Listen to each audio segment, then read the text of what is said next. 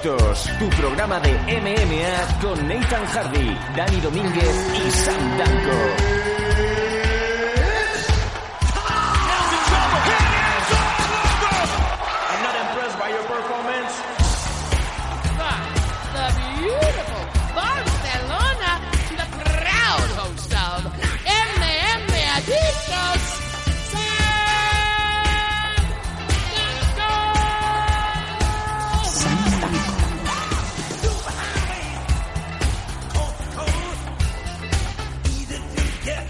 Hola, ¿qué tal? ¿Qué tal amigos MM Adictos? Un fin de semana más, ya estamos aquí, os traemos antes que nadie el análisis completo del pasado UFC, UFC 225. ¿Qué tal? ¿Cómo estáis? Mi nombre es Sam Danko y este es el número 212.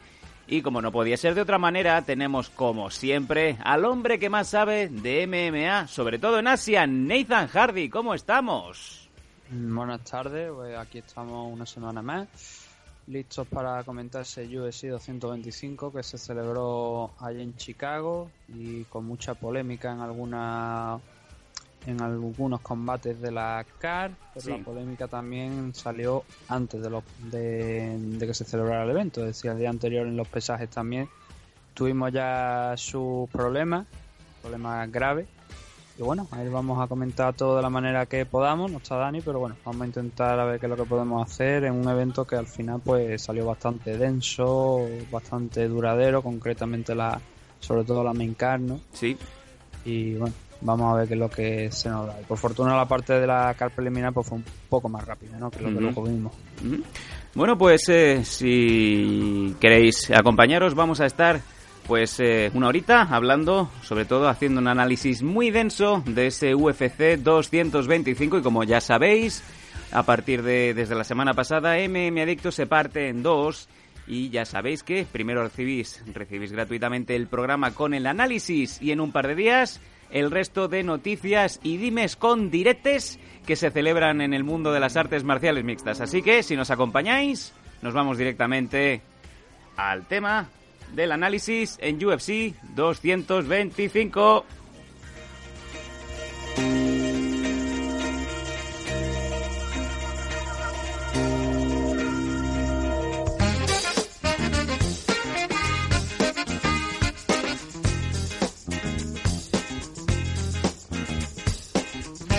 Hoy tenemos a los mandos de la mesa de control a un chimpancé eh, llamado Jan Jax, que también por lo visto en Nathan Hardy hace cartelazos de lucha libre, ¿no? Es un, es un chimpancé eh, leído, es un leído, le gusta leer a Bukowski y eh, creo que su libro favorito es El guardián entre el centeno, hijo de puta. Sí, bueno, pues ten cuidado a ver si te va a pegar un tiro, ¿no? Porque ¿Perdón? ya sabemos cómo acabó uno, un artista, ¿no? Que tenía un fan que leía el libro este que has dicho, Sí. pues John Lennon, ¿no? Que le pegaron un tiro y la persona que le pegó el tiro pues llevaba ese libro, ¿no? Encima también y decía que, es que era, estaba basado en él, ¿no? En Oh. lo que lo que tenía que hacer y, y simplemente pues lo hizo, le pegó un tiro a John Lennon, ¿no? En la puerta de su casa. Yo creo que algún día eh, saldrá alguien por fin que diga que leer ese libro no te convierte en un asesino.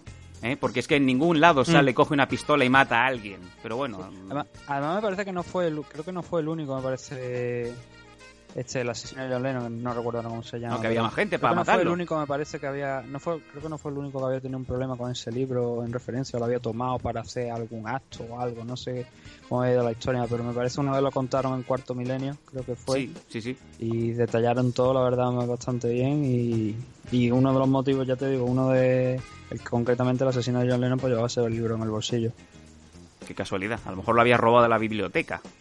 No, no, porque por lo visto se lo, se lo conocía bastante bien. Vale. Y cuando fue a defenderse, me parece que fue además lo que lo que otorgó como defensa. Dice, no, está todo aquí, en este libro. Em, bueno, voy a cerrar esto diciendo que yo creo que el libro que más gente ha matado no es el Corán, es la Biblia.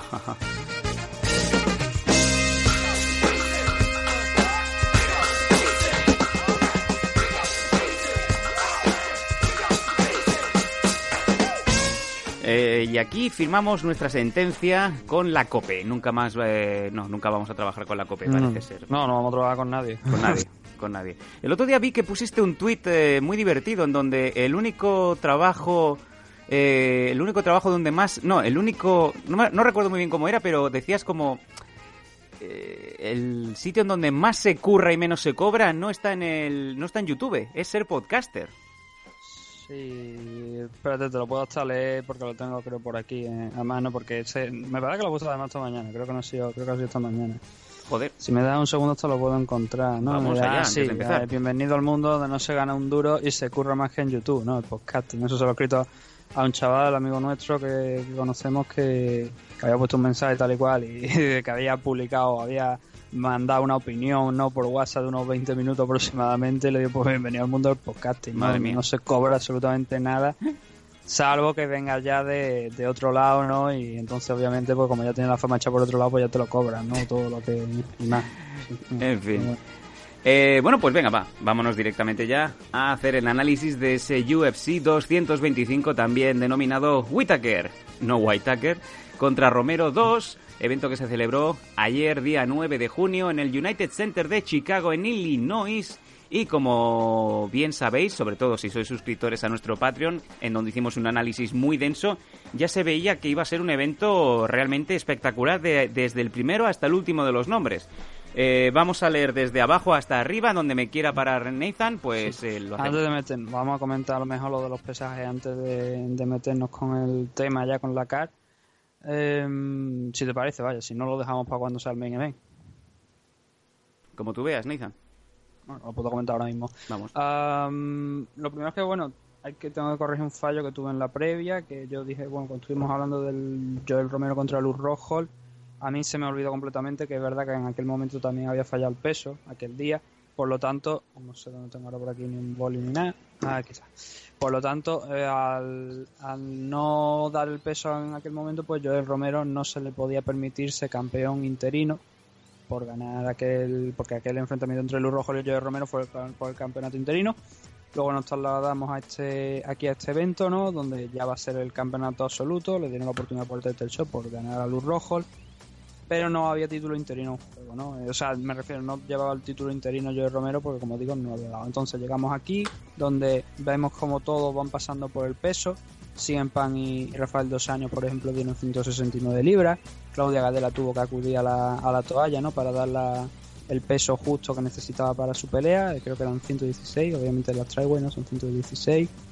Y, y así, pues, creo que hubo también, me parece, otro luchador que tuvo que, que recurrir a la toalla, ahora no recuerdo exactamente quién es.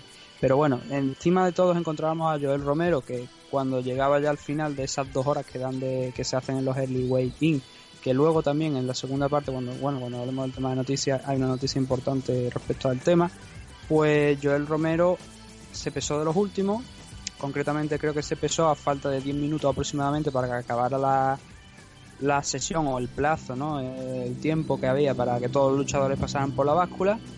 Con un puto helicóptero por aquí ahora rondando la cabeza. Vamos a dejar unos segundos que esto baje. Vale, ya, ya se ha callado. Eh, entonces, como digo, Joel Romero no daba el peso.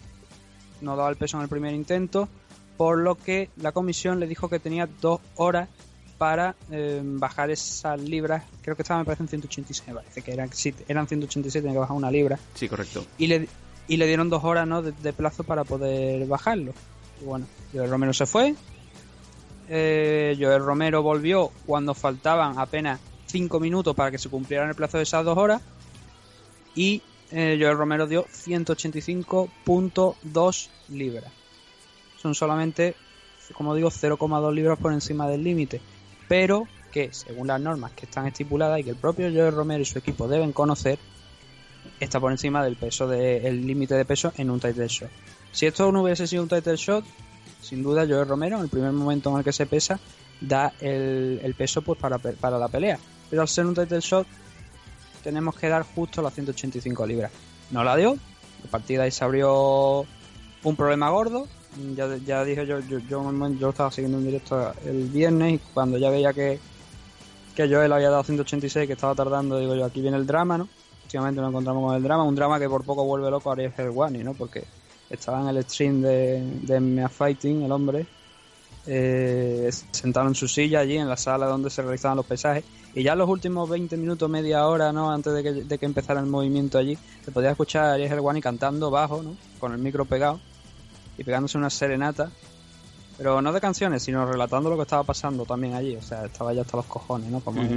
Es de entender. Bueno, eh, entonces... eh, Entonces, no, pero rápido, ver, sí. dentro de lo del tema del pesaje, y ahora ya no me temo con el evento. Venga. Dentro del tema del pesaje hay otra polémica más allá de lo del peso de Joel Romero. Bueno, que tiene que ver con el peso de Joel Romero, pero eh, no es sobre el tema de la báscula. no.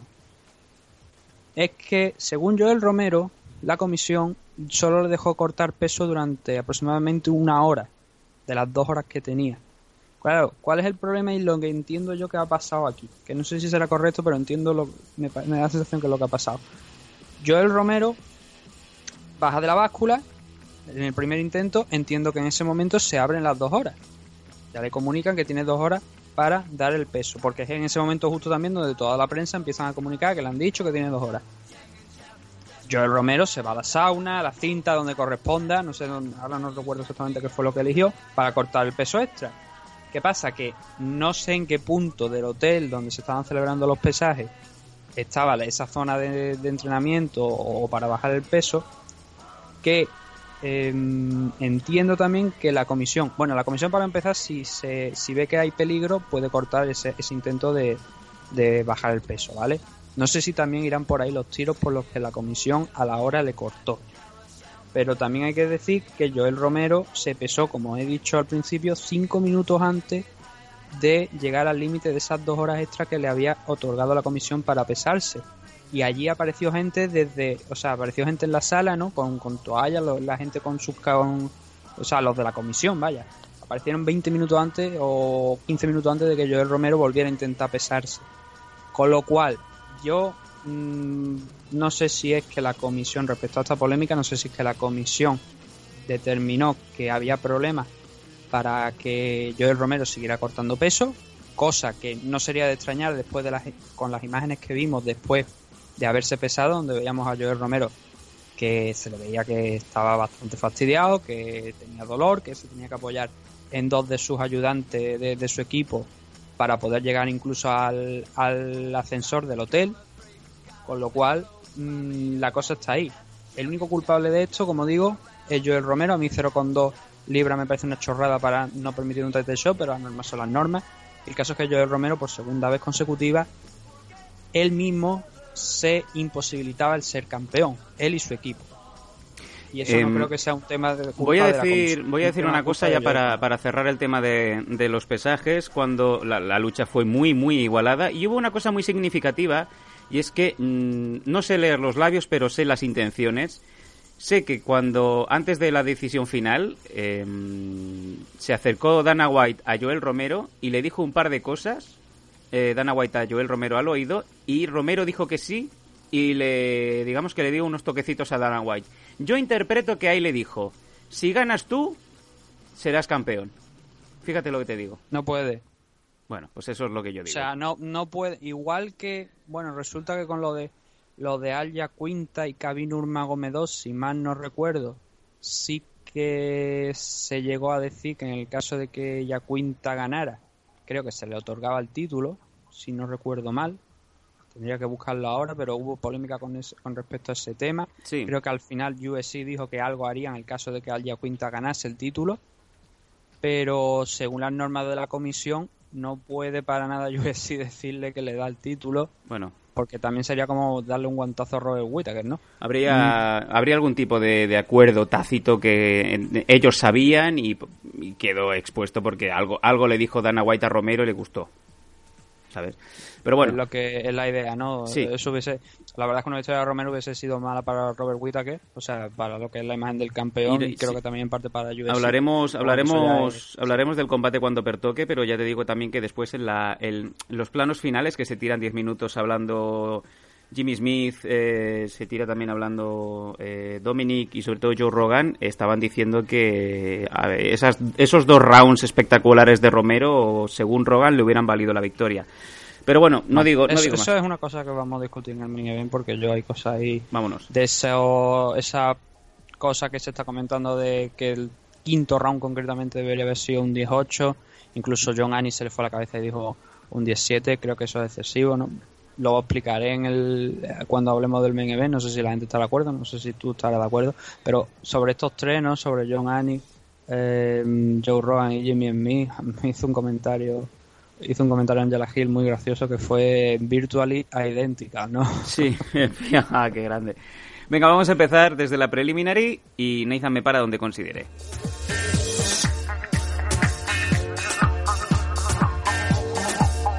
En el primero de los dos combates, con menos nombre, por eh, razones obvias, en la featherweight, Dan Aigi ganando a Mike Santiago en el primer asalto por TKO.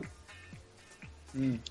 Eh, tanto ese, bueno, tanto el, este combate, el Dan Aigi contra Mike Santiago, como el Charlie Oliveira contra Clay Guida, fueron muy, muy rápidos. Ninguno entre los dos suman tres minutos aproximadamente. En el caso de Dan Aigi contra Mike Santiago fue un uppercut con la izquierda. Este, estos primeros combates no lo tengo anotado, pero si mal no recuerdo creo que fue un buen uppercut con, con la izquierda de, de Dan Ig que hizo que Mike Santiago, pues no que se cayera porque no cayó noqueado, no fue los golpes lo que lo mandaron al suelo, sino Dan Ig entrando y derribándolo y luego avanzando, avanzando hasta llegar al mount, si mal no recuerdo creo que pasaba incluso al full mount, back control y lluvia de puñetazos que obviamente pues el árbitro para evitar más daño a Mike Santiago pues decidió eh, poner punto y final a la pelea. Mike Santiago era su tercer combate dentro de, lo que es es su tercera derrota consecutiva, con lo cual supongo que ha llegado la hora de cortarlo. Y la verdad es que Dynamite, Dan Ig, ha hecho otro gran combate.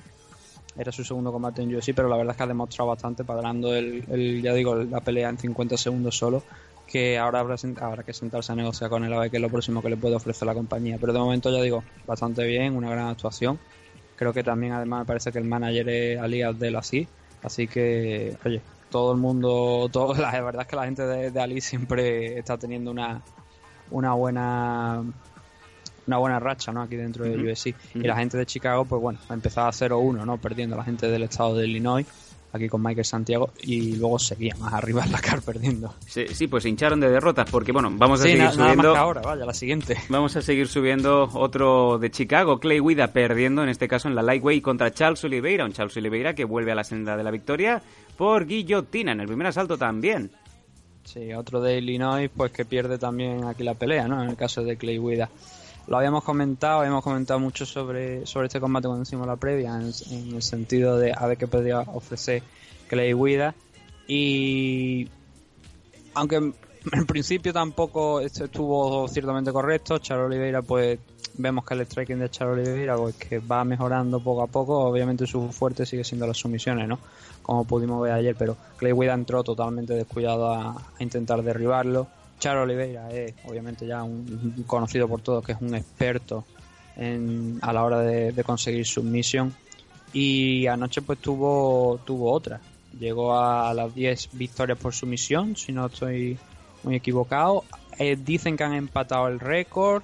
No sé si, si eso es el récord de Roy Gracie ahora mismo. No sé si si eso es cierto o no. Según USC sí, pero me parece que mm, según la fuente que consultes parece que no sé si tiene alguna más Roy Gracie por ahí, pero bueno, el caso es que según la, de estos oficial es que había llegado a empatar el número de, victorias por, por sumisión de, de, Roy Gracie.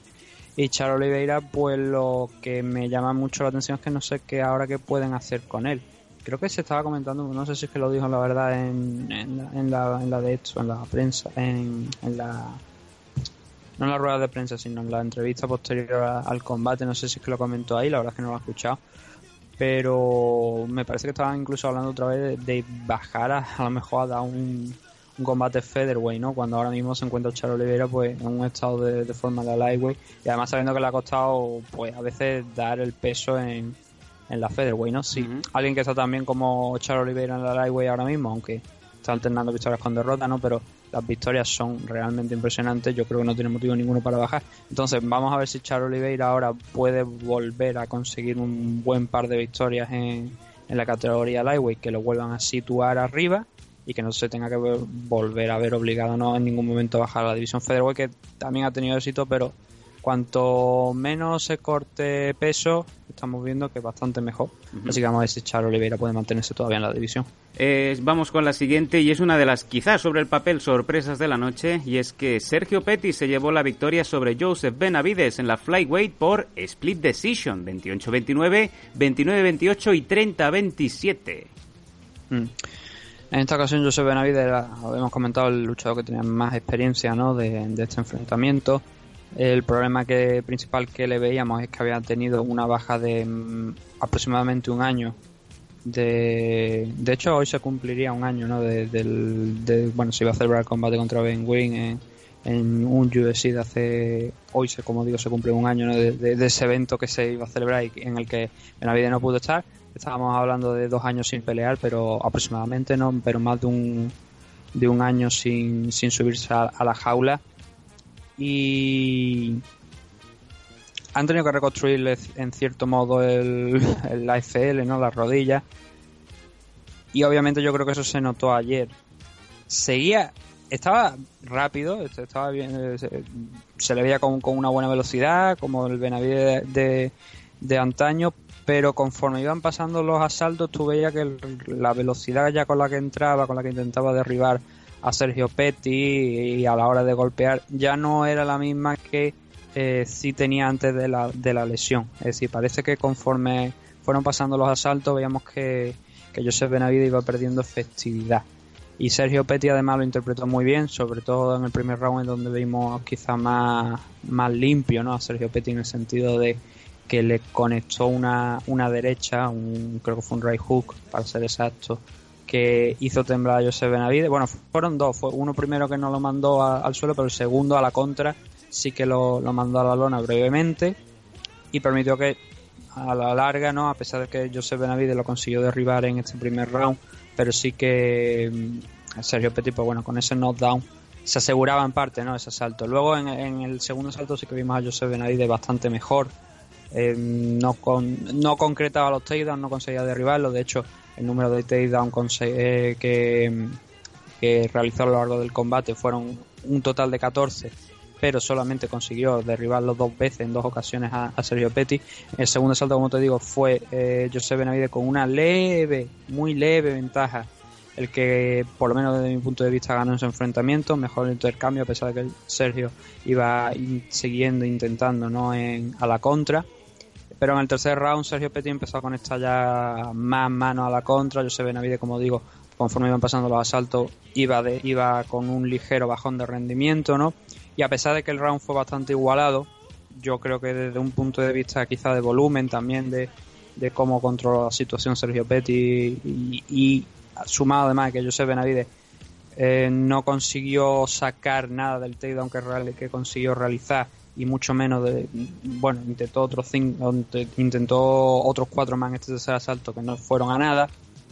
Creo que Sergio Petty es justo ganador con un 29-28 se podía de- decirte justo es también sería a su vez injusto porque eh, es un combate cerrado es un combate complicado de, de juzgar pero desde luego ese 30-27 que uno de los jueces concretamente el juez eh, lo tengo por aquí el juez Caldwell Kelvin, eh, Kevin Caldwell me parece que se llama este juez desde luego ese 30-27 es para, para llorar, es para ser la comisión de Illinois, de allí de Chicago, bueno, del estado de Illinois, acercarte al árbitro y decir tú qué puñetas estás pensando, ¿no? Ujú.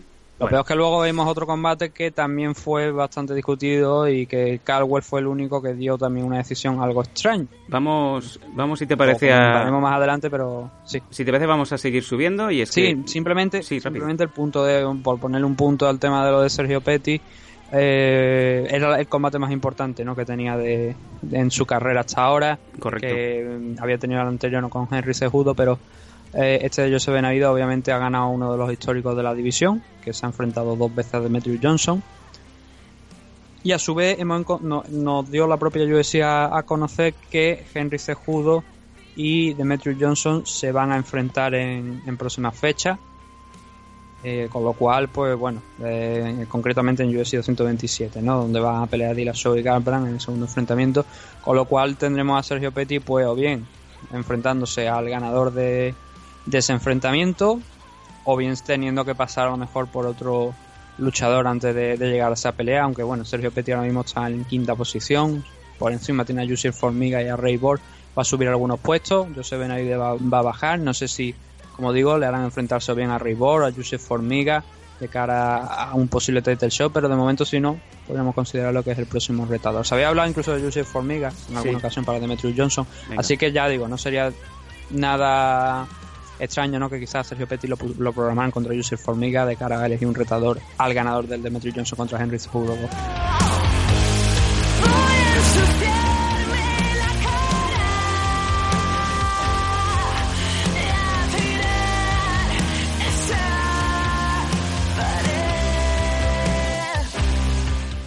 Y lamentablemente tenemos que comentar una derrota que nos duele y es que Anthony Smith gana a Rashad Evans en la light heavyweight por un rodillazo en el primer asalto 50 segundos, Nathan. Rápido, rápido, rápido.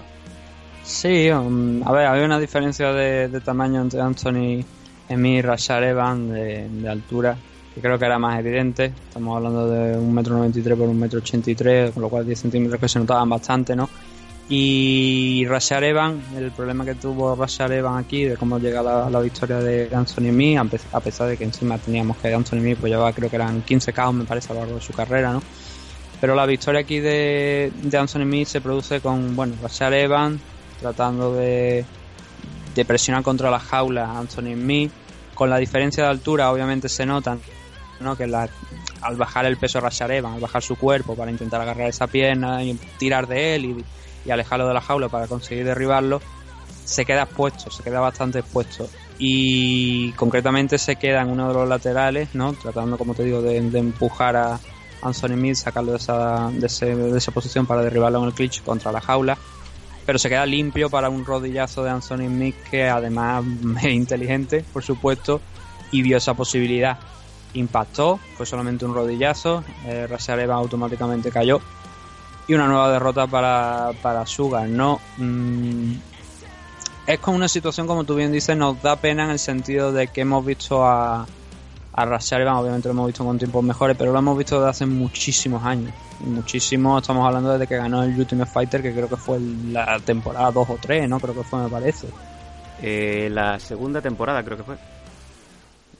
Pues mira, sí, lo estaba mirando por aquí la segunda.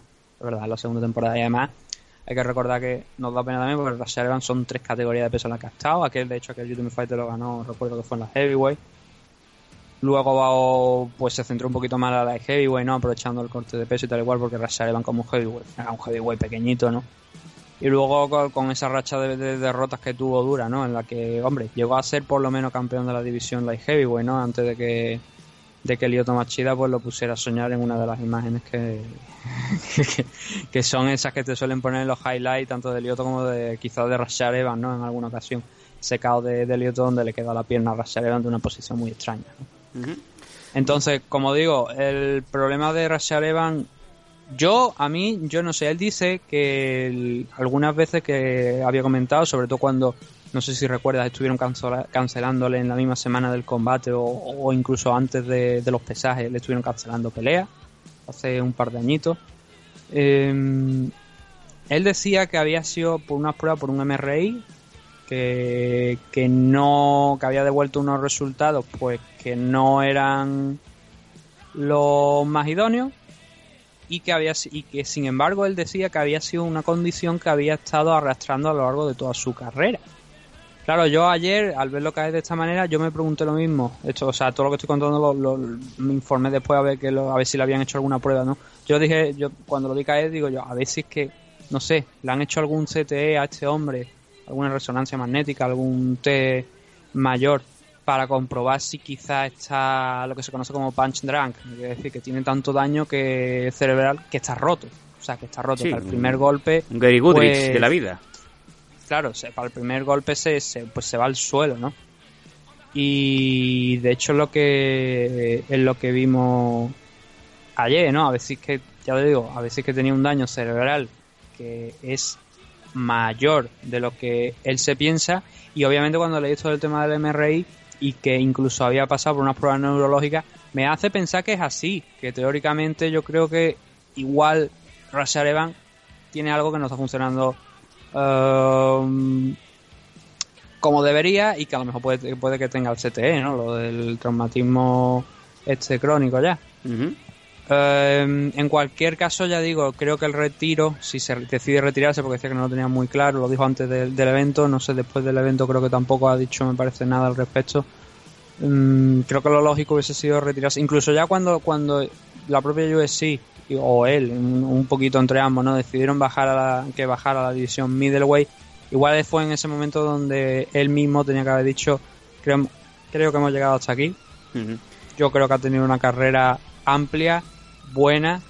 No sé si en algún, a lo mejor quizá en algún futuro lo podrían meter en el Hall of Fame de USC, ¿no? Hablaremos en el bloque de noticias del martes del Hall of Fame, Hmm. que tenemos noticias frescas, frescas. Sí, y por eso digo, no sé si en algún momento lo, meterán. Yo creo que por la figura que es, por lo que ha hecho, es verdad que no tuvo un reinado largo, fue solamente a la primera defensa después de derrotar a Forrest Griffin. Pues bueno, cayó contra Lioto, no como digo, pero ha sido una figura importante desde luego para, para la MMA, concretamente para USC, ¿no? Quien no recuerda también ese Ultimate Fighter, ¿no? Con, contra Rampage Jackson, ¿no? Enorme. El donde la puerta creo que aún está pidiendo daños y perjuicios. Aquella puerta que Mm. salió volando, ¿no? Sí, las puertas de- de- del gimnasio, las de ahora no sé, pero las de aquel entonces, de Ultimate Fighter, eran muy malas. Sí, sí, O sea, parecían puertas de-. Eso, eso ahí yo veía exacto. luchadores. Puertas de puertas de pressing catch, ¿no? De las que usas para rompérselas en la cabeza a alguien. Salvo, salvo que estemos hablando de Japón, ¿no? Porque en Japón las mesas no se parten. No Eh, sé cómo se las apañan, pero aquellos sí. hay on the table, ¿no? Y no tienen cojones de. Mesa, De romperla por la mitad. mesa japonesa de roble guineano o de Camerún, ¿eh? Mm. La verdad que las mesas de Japón, yo digo, en el tema del pro wrestling son impresionantes. Son más chicas que la, que la de aquí, pero son más gruesas. Y yo no sé si, hombre, el truco que se comentaba es que las cerraban ligeramente antes, ¿no? Para que eso se partiera cuando el luchador caía. Anda, ya me he cargado el kayfabe. Venga, pues, Pero en el igual. caso de Japón, yo creo que dice. Si la quiere partir, nosotros no la vamos a cerrar antes. O sea, tú sabrás lo que quieres hacer con la puta mesa, ¿no? Venga, y ahí, vamos. muy, pues, ya te digo que caen. Pero eso no me, Sí. me- Además, me parece que aquel Ultimate Fighter era de Heavyweight, ¿no? Creo me parece Sí, que era. el de- ¿no el era de- Mitrión, Kimbo y compañía? Ahí está. Y Big, Big eh, ¿cómo se llamaba aquel chaval? Big Boy, Big también Baby o algo así, que era un, un negro espectacular y que luego en la final se derrumbó y, y no, de hecho no volvió a pelear. En fin, eh, Yo, ya te digo que, que era, sí. un, era un Ultimate Fighter encima de que, claro, te veía Rampage.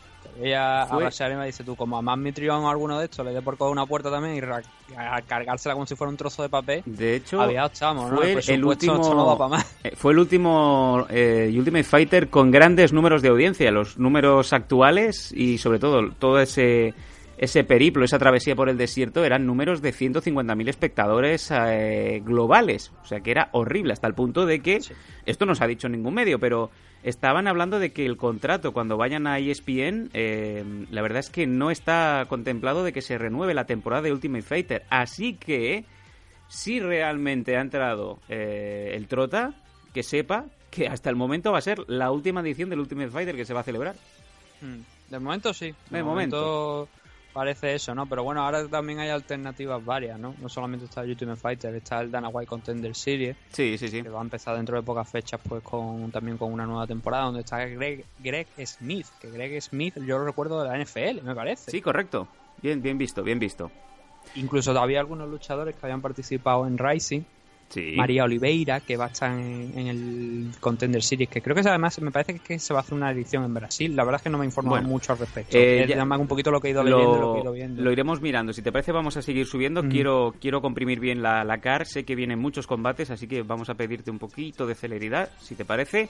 Pasamos del. Fight Pass al Fox Sports One y nos encontramos con uno de los combates heavyweight de la casa. Un combate que no despertaba mucho interés. De hecho, vimos los pesajes que los dos estaban bastante gorditos.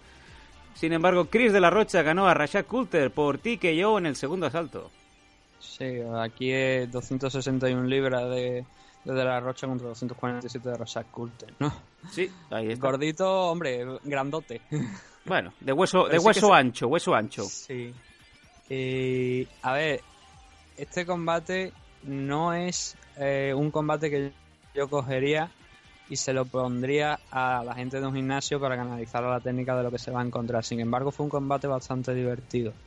Porque, sobre todo, bueno, en el primer round tú ve- veías intercambios eh, grandes, veías a la Rocha tratando de, controlar un poquito más la pelea, incluso derribar a lo mejor a Rashad Coulter y, y conseguir tranquilizar un poquito la- las cosas, ¿no?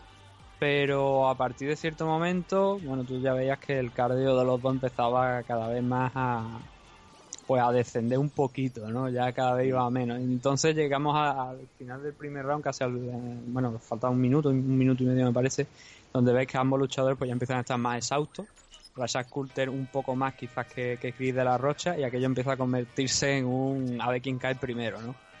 El lanzar golpes donde no existe guardia que defienda esos golpes e ir encajando y resistiendo como buenamente podían, ¿no? Ese fue el final del primer round. En el segundo, tú ya veías que aquí sí que había, había una diferencia de cardio bastante grande entre Chris de la Rocha y Rashad Coulter en favor de de la Rocha. Aún así, eh, teníamos que Rashad Coulter pues siguió intentando aprovechar sus opciones, que no fueron muchas, ¿no? En este asalto, Chris de la Rocha pues lo consiguió derribar. Fue pasando posiciones, llegó al mount, empezó a lanzar golpes. Intentó también un rear naked choke desde, desde posición, pues obviamente desde la espalda, que no fue efectivo. Es más, yo creo que no sería tampoco, de eso tampoco, por ejemplo, ese intento de rear naked choke tampoco se lo pondría alguien de un gimnasio, ¿no? Para que viera, analizara un poco la técnica.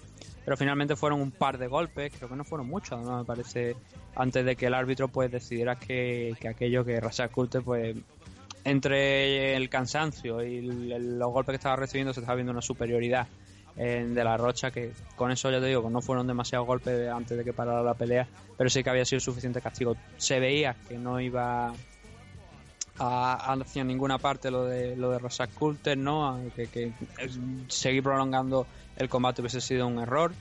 Y bueno, pues hay que ver McDonald, que fue el árbitro de, este combate, estuvo bastante acertado, ¿no? Dándole la victoria a Chris de la Rocha, que no había peleado desde hace dos años, pero oye, vuelve con una victoria. Rashad Coulter, lo que pasa que ahora es la segunda derrota consecutiva, bueno, tercera derrota consecutiva, ¿no? Los tres combates de UFC pues también los ha perdido. La anterior la podíamos acusar un poco, ¿no? Porque era contra Taito Ibasa, en esta Carlos teníamos contra Andrea Arlovski y podríamos haberla justificado un poco, pero quizá la de Chris de la Rocha sí que le va a hacer bastante daño.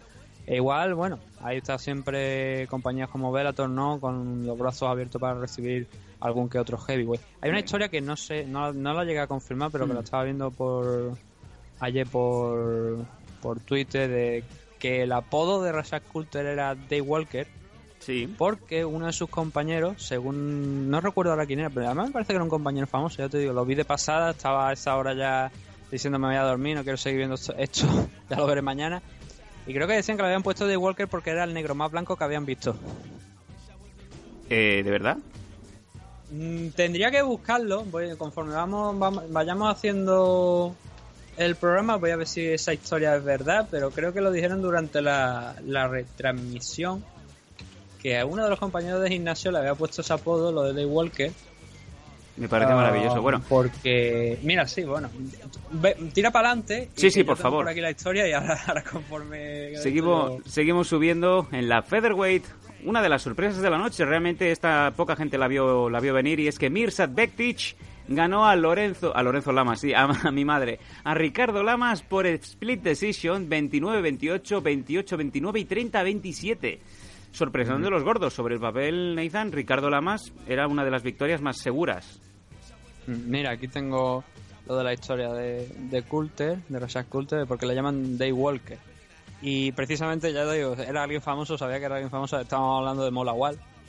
Y, y lo puso y lo dijo tal cual. Eh, es el chico el, el chico negro con la piel más, más blanca que he visto en mi vida, ¿no? Madre Que mía. dijo- hasta, hasta, hasta dijo la Wall que parecía un vampiro, ¿no? Madre De mía. ahí que le pusieron lo de Day Walker a, a Coulter. Bueno, vamos allá. Una anécdota simplemente. Eh, estamos hablando de eh, Mirza, Mirza contra Ricardo Lama. Sí. Ah, quizás aquí encontramos el primer combate complicado a la hora de no del tema de la decisión, la cual creo que es una victoria para Bektic. Quizás no ese 30-27 que he visto por ahí, ¿no? 29-28 quizás sería lo más acorde pero es el primer combate donde alerta por eh, aburrimiento, vamos a dejarlo ahí. ¿no? Sí. A ver, lo convirtieron en un combate de, de grappling, de alguna manera, de intentar derribar el uno al otro, de cuando estaba en el suelo, pues tratar de, avanzar posición, soltando, algún golpe y tal y cual, pero cuando la propia, el- cuando la propia compañía USC lo que está poniendo en la retransmisión, la estadística que pone en la retransmisión es de el tiempo que Bektic ha pasado siendo superior en el control de en el clinch a Ricardo Lama y en top position creo que era malo es mala señal cuando no ves ningún no sé, ningún, ninguna estadística a lo largo del combate sobre los golpes que llevan. Eso es malo, bastante malo. Y la verdad es que aquí fue pues algo similar. No fueron muchos takedowns entre ambos, según además, según estoy viendo aquí, fueron ocho, ocho intentos entre ambos. Pero ya digo, fue un Betty controlando contra la jaula eh, a, Ricardo Lama, Ricardo Lama tratando de derribarlo, consiguiéndolo en, brevemente quizás en alguna de, la- de las ocasiones. Más que derribándolo, Ricardo Lama lo que sí consiguió fue revertir la posición en algunas ocasiones de algunos de los asaltos, con lo cual pues iba sumando puntos y tal y cual, pero muy poquito por parte de ambos.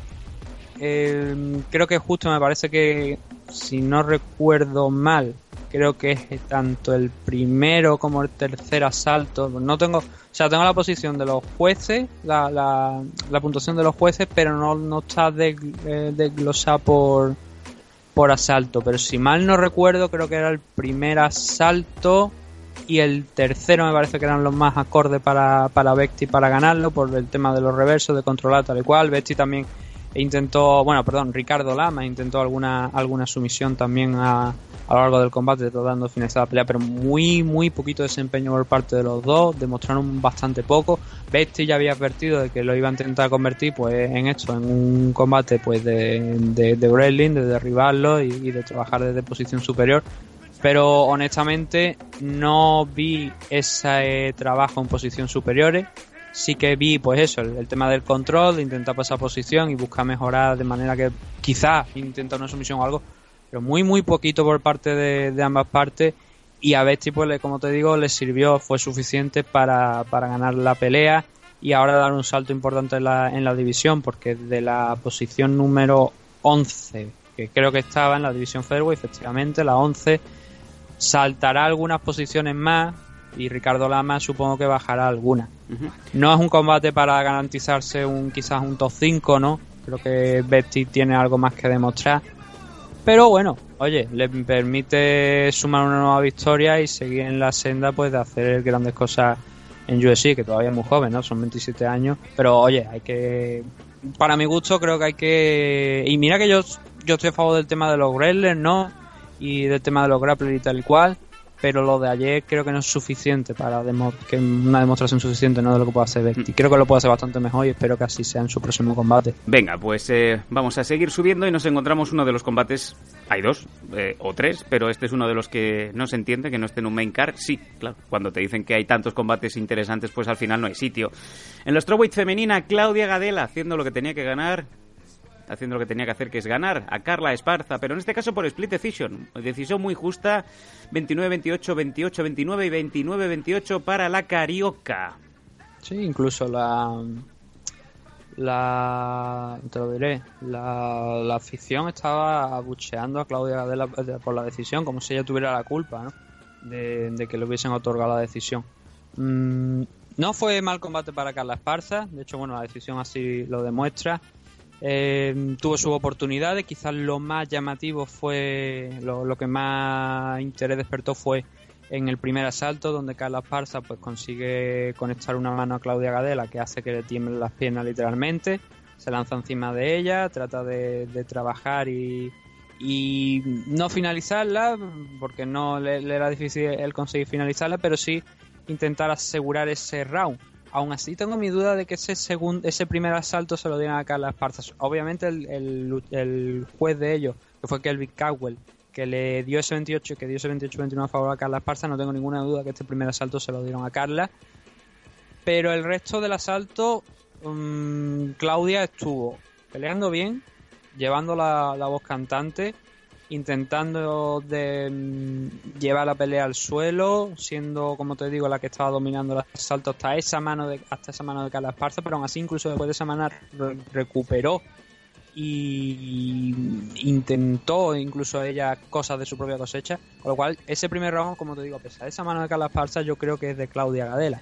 Tanto ese como el segundo. El segundo fue más, más evidente ¿no? el dominio de, de Claudia llevando a, a Carla Esparza al suelo. Creo que Carla, y me daba la sensación, y te lo comenté a ti, que este, este combate podía ser, como eran dos luchadoras que principalmente su punto fuerte es el grappling, lo primero que me llamó a Carla Esparza, me llamó la atención a Carla Esparza, de, perdón, de Carla Esparza, tratar de mantener la pelea arriba. Y el buen striking, que bueno para el combate, o sea, para, mejor que el de Claudia Gadela, no bueno de comparación con, no sé, Hollyhorn, por ejemplo, ¿no? Sino bueno para, para, para lo, que, lo que estaba poniendo Claudia Gadela. En striking no tengo ninguna duda que Carla Esparza ganó este combate, ¿vale? En el sentido de, de que fue superior en el tema de striking, cosa que me sorprende mucho, porque ya hemos estado diciendo en la previa que es grappler principalmente, que o sea, que, que es una luchadora pues que tiene más um, más habilidades a la hora de llevar la pelea al suelo, ¿no? Y lo vimos en el segundo y en el tercer round porque a pesar de que, como te digo, Claudia, sobre todo en el, segundo, ¿no? Claudia estaba, estaba dominando la pelea desde arriba, estaba pasando guardia, estaba avanzando, estaba intentando sacar algo productivo de ahí, pero entonces te veías como Carla Esparza revertía la posición. Y Claudia luego la volvía a revertir y Carla la intentaba volver a revertir, ¿no? En el tercer round, Carla sí que fue superior, no, consiguió esa presión que ejerció Claudia Gadela en el segundo round en el suelo, no apareció en ese tercer round y volvimos a tener ese momento, ¿no? De ahora me encuentro yo encima, ahora te encuentras tú, tú encima. Pero en ese, en, en ese intercambio Carla Esparza fue superior a lo que habíamos visto en los dos rounds anteriores y eso es lo que en parte creo que justifica el 29-28 a favor de Claudia Gadela. Que aún así te digo, entiendo que las, el público abucheara porque, o sea, entiendo que el público, bueno, el público siempre se queja por muchas cosas, ¿no? Pero Sí. entiendo que no estuvieran de acuerdo con la decisión porque fue una pelea cerrada. Yo mismo pienso que ese round, ese segundo asalto, no me hubiera extrañado la verdad que se lo hubieran dado a. eh, no, que perdón, que ese primer asalto, como te digo, por ese knockdown no se lo hubieran dado a Carla Esparza, uno de los jueces sí lo determinó.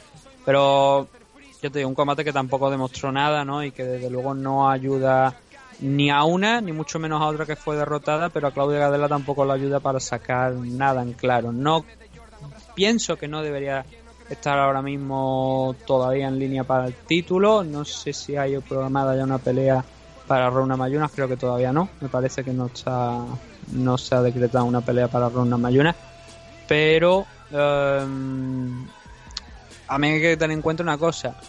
Claudia Gadela solo ha perdido contra Joana dos veces.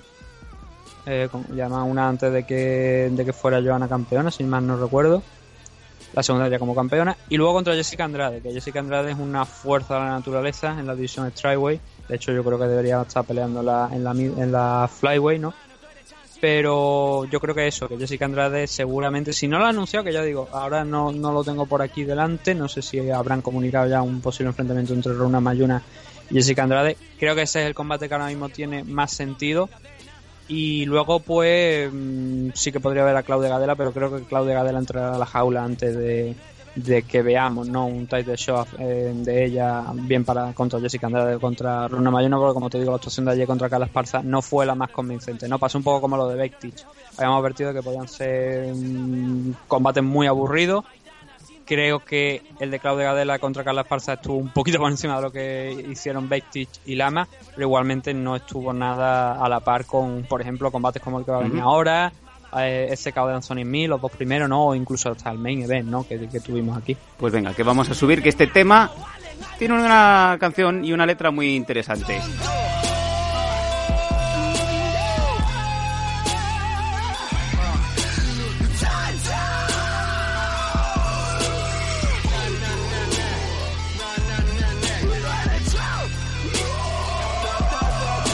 Esto es hip hop, Nathan.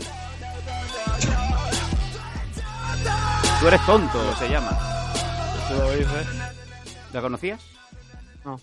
Vaya por Dios. Yo conozco cosas muy raras, pero eso no lo conozco. eh, Jan Jax, que es nuestro chimpancé leído. Vamos a seguir eh, último combate de la preliminary y bueno, pues aquí podía pasar cualquier cosa y de hecho pues cualquier cosa pasó y es que Curtis Blades, oriundo de Chicago, venció a Lister Berín por TKO por coda- eh, cordazos, codazos correcto en el tercer asalto. Heavyweights, ¿qué sabemos?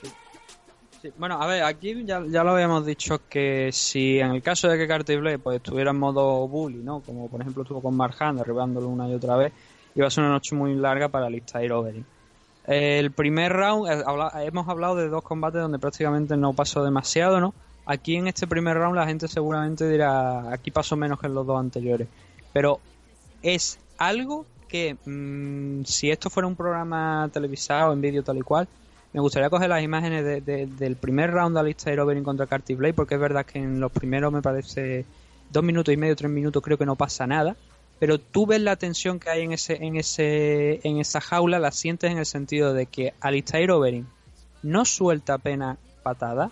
Yo creo que de hecho me parece que no soltó ninguna patada a lo largo de, del, del combate, cosa que teniendo en cuenta que es Alistair Overeem, que es uno de los mejores strikers, eh, campeón en, de K1 y todo y todo y todo esto, estará acostumbrado y está acostumbrado y lo, lo vemos soltar patadas y rodillazos.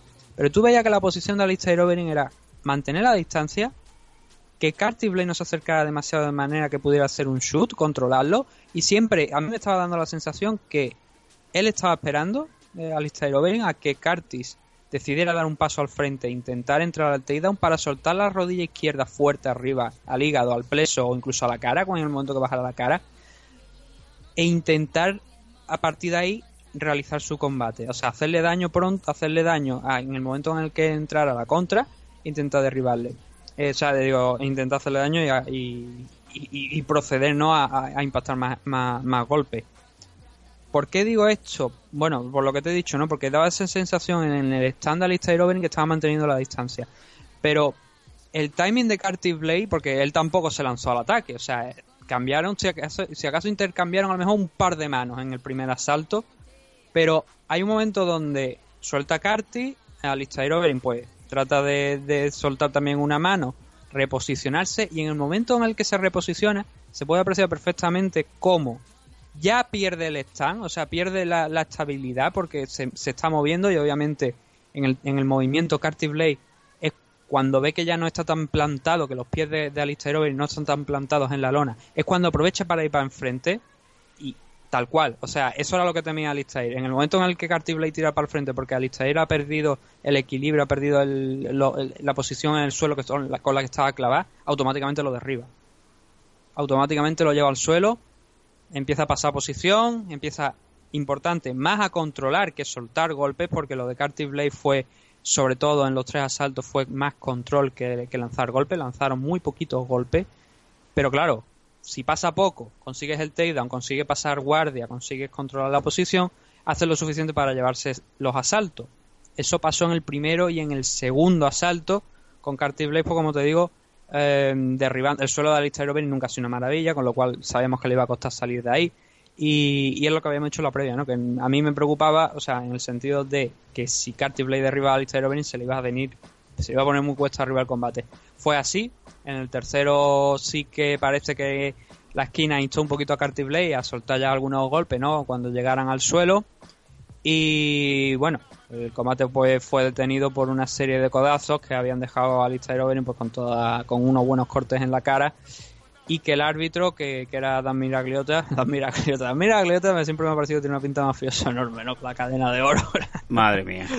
la compostura que lleva el hombre.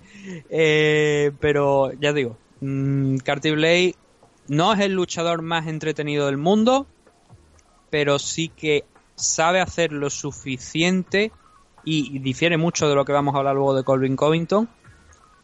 Sabe hacer lo suficiente para derribar a su rival, mantenerlo en el suelo, controlar la pelea. Es un, por decirlo de alguna manera, un Greller. Que si esto fuera la, anti- la, la antigua normativa, ¿no? Del tema de, en tema de, de juzgar, Curtis Blade ahora mismo sería 20 años campeón del mundo. Porque, o sea, ya digo, ahora mismo está, estaba el cuarto, ¿no? A la hora de, de afrontar esta pelea. Am, no tengo ninguna duda, y te lo digo de verdad, que debería ser el próximo retador al cinturón de Steve Miosi. Bueno, Steve Miosi o Daniel Cormier, ¿no? Ah, Dependiendo claro, de quién gane. claro, claro. Porque sería un Greller contra Greller. Y sería, bueno, en el caso de Steve Miosi, pues también tiene esa base de striking, ¿no? Bastante interesante. Daniel Cormier también tiene potencia detrás. Pero sería una batalla interesante desde mi punto de vista. A mí me gusta el tema, ya digo, de, de- de la técnica, de cómo Curtis Blade, por ejemplo, en ese primer round esperó lo suficiente, ¿no? A ver que Alistair Overeem pues pega un traspié para lanzarse encima. Creo que sería una- un buen enfrentamiento ese Steve Miosi contra, contra Curtis Blade. Ujú. Y ya digo, Curtis Blade ha llegado muy bien, ha llegado muy fuerte. Lo veníamos comentando, ¿no? Ya cuando hicimos la previa de, del aquel combate tuvo contra Mark Hunt, tanto, bueno, ya por supuesto el análisis. Lo- yo lo comenté que este chico es muy buen wrestler, que no tiene nada que envidiar a los mejores de, la división. De hecho, creo que actualmente podemos considerarlo el mejor de la división. Y que no sé si llegar a ser campeón porque hay que demostrar muchas cosas, hay que tener más habilidades, ¿no? Sobre todo en, en tema de standing, quizás para llegar a tocar eh, esa corona. pero desde luego ya te digo, lo que ha demostrado aquí Curtis Blade y viene demostrando es muy bueno. También hay que tener en cuenta que es muy joven, o sea que puede esas facetas del juego quizás que estamos comentando, sobre todo el striking, puede llegar a mejorarla. Y de momento ya decimos, se ha cargado a Alistair Overeem, ha conseguido vencer también a Marjan. Mm, esta por suerte la ha finalizado, ¿no? Esta, este último enfrentamiento, así que con una finalización sobre Alistair Overeem, ya te digo, yo, a mí me gustaría verlo ahora mismo enfrentándose al ganador de Sextin Music contra Daniel Cormier. Sobre todo teniendo en cuenta que, por ejemplo, vamos a tener un Derrick Lewis contra Francis Ngannou, ¿no? Sí. O sea, que por eso te digo que los puestos altos de la, de la CAR, o sea, de- del ranking, perdón, de la división Heavyweight, están ocupados. Ahora mismo el único que queda libre bien es Carty Blade, ¿no? Si acaso si lo quieren enfrentar contra Junior Dos Santos, ¿no? Que, que también creo que está por ahí ascendiendo. Ok. Pero, ya te digo, me gustaría verlo contra... No, de hecho Junior Dos Santos también estoy viendo que también tiene pelea programada. Vamos cual Curtis a digo, vamos libre. vamos Se a pasar a libre la vamos a pasar Nathan ya de, de una vez a la main card. Llevamos la primera hora de programa, vamos a hacer una pequeña pausa y volvemos enseguida.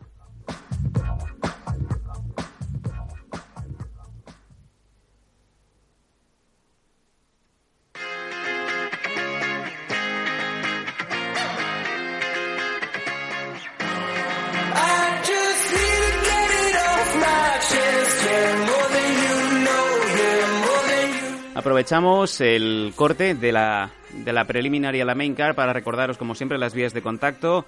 En, eh, lo- nos podéis seguir en arroba mmadictos, facebook.com barra mmadictos o si queréis tener el pack espectacular con todo, las previas, los análisis, las noticias especiales, los eh, comentarios, además esos vídeos en donde hay un Fight Selection, en donde Nathan Hardy y el que le suscribe pues eh, os traemos combates que no se suelen ver o que no están al alcance de cualquiera, pues en patreon.com barra mmadictos y por apenas menos de 5 euros pues tenéis poder, tenéis un montón de eh, noticias, de cosas que bueno, que ya lo sabéis, sobre todo no os decepcionaremos si es que tenemos muchas horas extra para poderle añadir y tener todo lo que es las artes de las MMA a vuestra disposición.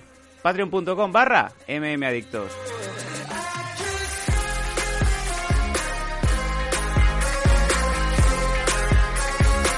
Y como siempre también, eh, nuestro sponsor principal, Dragons, la comunidad Dragons y la Dragons Magazine, todo cortesía del sensei Nacho Serapio, en donde pues tenéis tutoriales, vídeos con seguimiento, eh, tenéis eh, libros, educación, tenéis un montón de cosas, además descuentos para si sois participantes o si queréis también eh, comprar material, todo lo que necesitéis de los deportes de contacto, os los trae el sensei Nacho Serapio desde Dragons.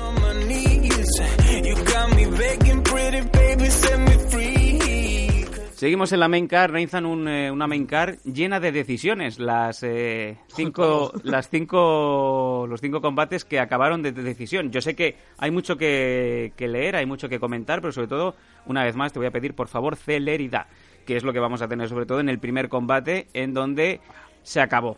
Yo creo que ya se acabó aquí la tontería en la Welterweight Division. Mike Jackson ganó a un CM Punk que bueno, prometía mucho, pero después de los primeros 30 segundos eh, ya vimos que el hombre, pues, eh, que, que parece una broma, ¿no? ¿Cómo te, lo, ¿Cómo te lo has tomado tú? Yo tenía muchas ganas de ver este combate, tenía muchas ganas de ver ese CM Punk que habían pasado 600 días desde aquel aquel aquelarre que le hicieron eh, con nombre de Mickey Gol y la verdad es que Mike Jackson estuvo totalmente tranquilo, estaba al trote, estaba dejando pasar los minutos porque es que no había rival.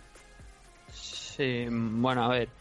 ¿Por dónde podemos empezar aquí en este combate? Lo que tenemos que destacar, no sé si has dicho el resultado, me parece. Sí, Mike Jackson ganando así en pan por decisión unánime 30-26 los tres jueces. O sea, menos no se puede dar ya. 25 quizá. Ahí es donde tenemos lo primero bueno de CM Punk. Llega a decisión. Sí, yo creo que para él eso es una y victoria. algo que ahora lo vamos a comentar también, que parece que eso no le ha gustado en cierto modo a Dana White. Vamos a ver. El tema, eh, a ver, el combate en sí. Co- obviamente hay cosas muy negativas que comentar de CM Punk. Está feo que lo comente yo, porque el que está dentro de la, de la jaula peleando y ha estado dos años entrenando para este segundo combate ha sido él, no he sido, no he sido yo. Con lo cual, está feo que yo sea el que hable a lo mejor mal de la técnica de CM Punk, tanto bueno, tanto la como la de los otros, pero concretamente de CM Punk. A ver, y esto quiero que son evidencias, ¿vale? No es una crítica eh, que son, son evidencias. Pega como un puto Muy bien. mm, espagueti mojado. O sea, el stand y el striking no tiene nada que eh, no tenga, por ejemplo, el de un bodybuilder que se plantó ayer en KSW que no quedó a su rival. Que su rival también era un actor. Con lo cual, pues an- anda así las cosas. No, recuerdo, no- recuerdo el nombre del, del, del que ganó el combate en, la, KS en KSW 44, por cierto, gran evento. Se llamaba Junko, me parece. Junko, Junk. Junko, en fin. eh, Junko, Junk. No, es que no tengo aquí los resultados por delante de KSW, pero oye, eh, fue un gran evento también del KSW. Le recomiendo a la gente que le eche un vistazo. Que además creo que lo van a echar en Titan Channel, supongo, a lo largo de esta semana. así te, que te que quería peguen, comentar que te quería comentar sobre este combate que Joe Rogan estaba sufriendo y, y os lo digo así porque yo ya estoy acostumbrado al broadcasting estaba sufriendo porque estaba frito por criticar a CM Punk y realmente en- bueno en- cuando hizo el par de movimientos ese par de jabs esa primera patada giratoria con bueno con más menos pericia que otra cosa decía ojo cuidado que ha mejorado y a partir de ahí ya empezó a aflojar un poco y que incluso John Anik ¿no? y Jimmy Smith le, le estaban un poco pinchando a Rogan ¿no? de qué Rogan te gusta lo que estás viendo ¿no? A mí me gustó lo que vi. Yo tengo que reconocer que me, por mucho que ahora esté criticando, ¿no? El tema de lo que te digo, de que pegaba como un puto espagueti mojado. sí Es decir, que eso no tiene estabilidad ninguna, ¿no? Y, y que la, en el segundo round, cuando Mike Jackson lo, lo consigue derribar, no me aporta nada en la guardia. Es más, ni intenta cerrar la guardia, intenta que, que pegar Mike Jackson a su cuerpo, eh, mover las caderas, presionando a lo mejor, aprovechando que está levantado en, el- en- en posture, ¿no? Eh, Mike Jackson, meterle, quizás intenta meter la pierna en su cadera para abrir un espacio y levantarte son ese tipo de detalles que tú veías que, decía, digo, coño, vamos a ver, yo que no soy, que no me meto en una jaula como él, son cosas que, que, lo sé, o sea, que lo sé, o sea, que, que, podía intentar, ¿no? Mejorar esa posición, intentar levantarse, Pan no lo intentaba. Pero sí que es verdad que, mm, por lo menos, le vimos una cosa positiva también, es que podía encajar golpes. sí la verdad No sé, claro. Me viene a la cabeza, por ejemplo, Brock Lesnar, ¿vale? Cuando Brock Lesnar peleaba, yo recuerdo que contra Alistair Overeem, Cain Velasquez, le pegaban el primer golpe a la cara y, aquel, y aquellos o bien se ponía a bailar para ir rodando por el suelo, como pasó con Cain Velázquez, o te lo veía que pegaba las pantas y empezaba a dar vuelta en círculo como si fuera Curro Romero. Brock. Lesnar, eh, una de las razones primeras, aparte de la diverticulitis, esa enfermedad en, en el intestino, y quedó muy claro, es que eh, Brock Lesnar, cuando descubrió que no le gustaba que le tocaran la cara, es cuando mm, automáticamente Lesnar se borra de UFC. En el caso de Pan, pues como vimos a lo largo del combate, podía aguantar los golpes, a pesar de que, bueno, en el segundo round, creo que fue en el segundo, parece que le conectaron una mano que digo, uy, uy, uy, aquí va largo, Sí, correcto. pero no se recompuso y ya te digo, el nivel de Punk no es una sorpresa, que es malo para lo que nos encontramos en UFC, ha mejorado, sí, es un tipo duro también porque le aguantó tres asaltos a, a Mike Jackson. Y aquí es donde tenemos la- el tema de lo de también no solamente de lo que hizo Punk que creo que ha sido valiente al entrar a la jaula que no tenía necesidad ninguna él lo ha hecho, ha cumplido su sueño no es algo que podamos decir todo el mundo no que cumplimos nuestro sueño, él sí lo cumple y que le han pagado por ello que no entiendo la crítica de mucha gente de decir es que este hombre no debería estar aquí es que este, este tío no es luchador de MMA y te lo dice gente que está sentada en una mesa llevándoselo muerto. sí, sin tener cual, mucha idea de lo que algo- están hablando. claro, es algo que me llama mucho, mucho la atención, ¿no? Que, que alguien que se lo está llevando muerto, sentado en una mesa, eh, soltando paparrucha. um, Creo que sé no por ha hecho dónde- nada por, por ganarse ese puesto en el que está en el que está puesto Creo que sé por dónde alguien creo que sé por dónde por vas. lo mismo Creo que sé por dónde vas, amigo. no, bueno, yo no sé, yo no sé, yo no lo estoy diciendo No, en yo- concreto, eh, lo estoy diciendo en genérico, ¿no? Eh, Me vale Sí, sí, sea sí, sí, sí. un tío que está sentado en una mesa, que está en un podcast, que está no sé cuánto. Pero que alguien critique eso, eh, oye, vamos a valorar. Pan, ayer Pan llegó con, con muchísima humildad. Él nunca, nunca, nunca ha sido un Brock Lesnar que llegó allí, can you see me now, can you see me now, tras tras derrotar a... A Frank No Mir. sé si fue a, a G. Herring, creo que fue, me parece, ¿no? Ajá.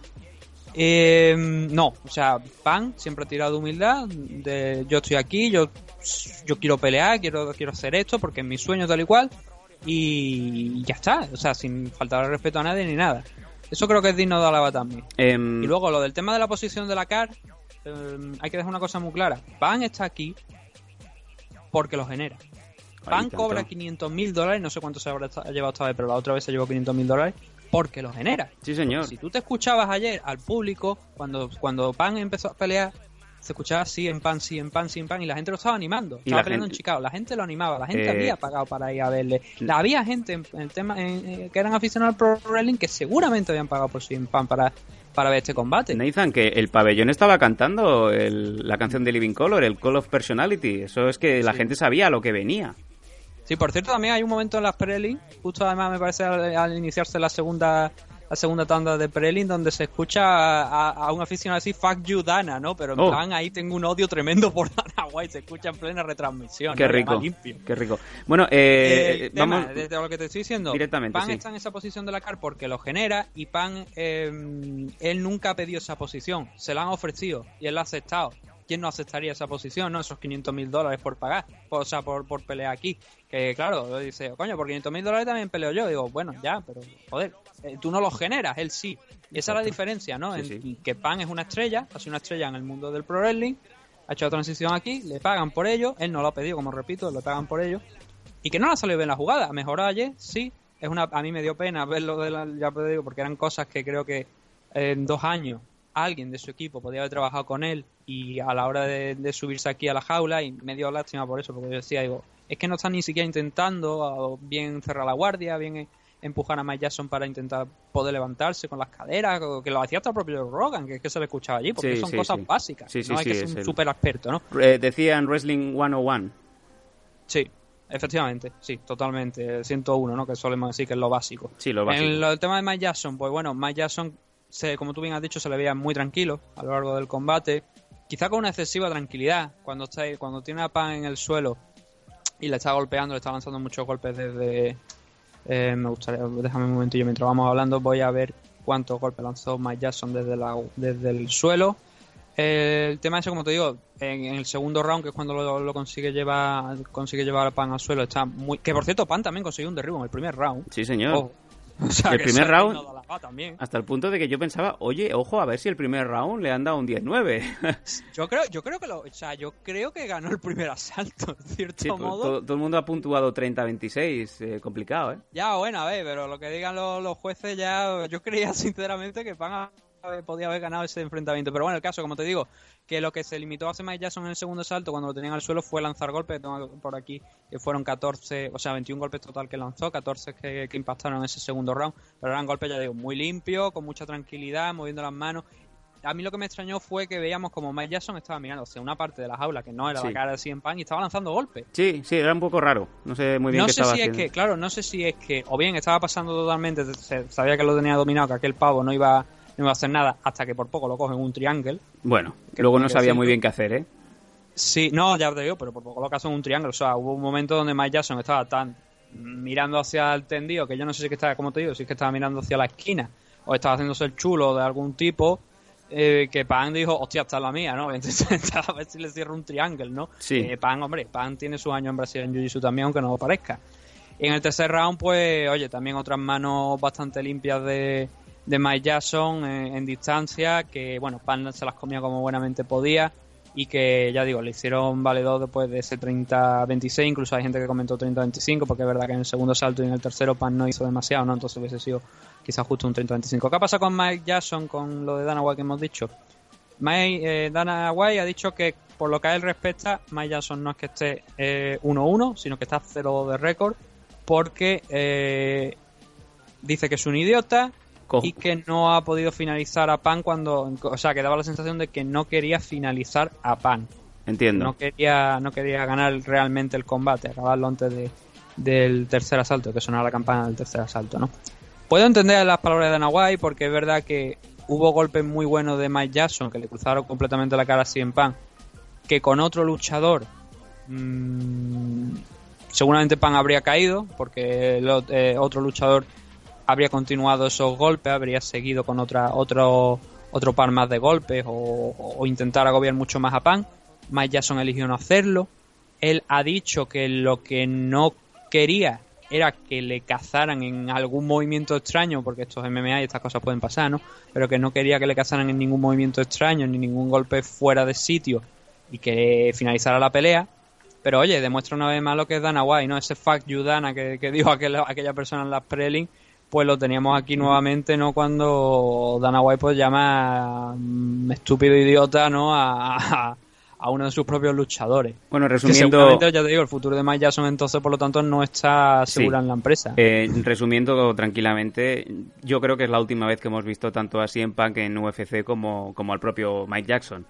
Vamos a seguir subiendo. Sí, en el caso de Sí. además en el caso de Punk, Dice, ya digo, se puede se considerarse una experiencia bonita a lo largo de, de su vida, ¿no? Ha tenido la oportunidad, pero yo creo que hasta aquí debería llegar la carrera de CM Punk en el mundo de las MMA, no en UFC, sino en el mundo de las MMA. Por su bien, por su salud, se han embolsado un millón, seguramente se han embolsado incluso más, ¿no? Por el tema de, de los puntos de pay-per-view, que a lo mejor tiene alguno. Tiene, tiene. Yo creo que ya ha hecho el dinero que tenía que hacer, así Tiene. que con tranquilidad, CM Punk, pues bueno, lo ha intentado, no lo ha salido, eh, ha, ha ofrecido una mejora con respecto a lo del primer combate, que era lo que yo quería ver, una mejora, la hemos visto, pues ya está, simplemente pues que tenga suerte en lo próximo que haga y que no sean MMA porque no queremos ver que le hagan más daño. Siguiente combate, Heavyweight Division, Taito Ibasa ganando a Andrei Arlovsky, no con pocas dificultades, si es que tuvo bastantes, le hizo una masterclass Arlovsky a Taito Ibasa, sin embargo se llevó la decisión unánime, triple 29-28. Mm. Eh, hay un detalle, Taito Ibasa entrando con, con Celine Dion, My Hair Will Go On, ¿no? La, My Heart Will Go On, la canción de Titanic.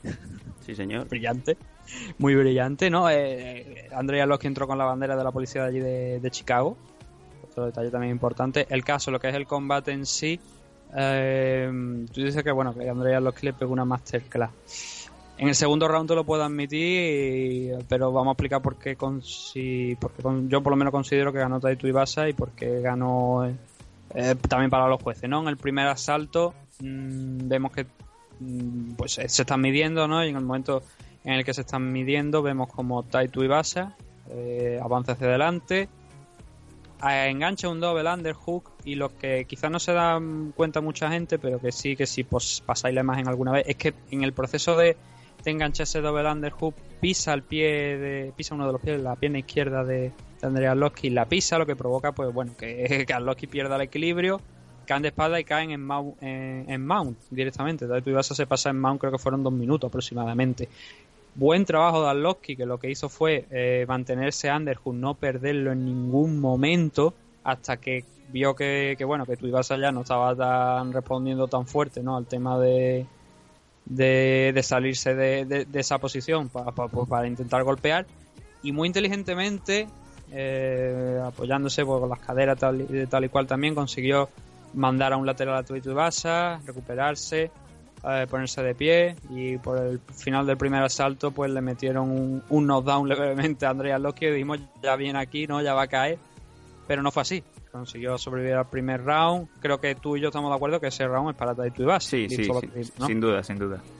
El segundo, ¿qué es lo que pasa en el segundo? Que vemos a un Arlovsky que ha encontrado la distancia, encontró la distancia en este segundo asalto y que estaba golpeando, como te digo, desde la distancia mucho más y veíamos que no estaba encontrando respuesta a esos golpes de, por parte de Taito Ibasa, que obviamente hay una diferencia de tamaño, eh, con lo cual Taito Ibasa pues tenía que pelear un poquito más por dentro, ¿no? A entrar más lo que ahora está tan de moda decir, porque yo esta palabra la entiendo, sé a lo que se refieren, pero hacía mucho tiempo que yo ya te digo, yo me he pasado años de esto y no había escuchado nunca que la gente hablara ahora mucho del poke, ¿no? Lo que es el poke del luchador, la zona Bueno, eh, de la distancia corta, ¿no? Para que tú y yo nos entendamos. madre mía, Poke. Sí, o sea, tenemos el, el close, el mid y, y a la distancia, ¿no? El- el La- mid, de cerca, la distancia media y luego la lejana, ¿no? Pues ahora la gente se ha obsesionado, parece, con el poke. No, eso he escuchado todos los análisis. Bueno, de puta madre, pues hablemos del poke, ¿no?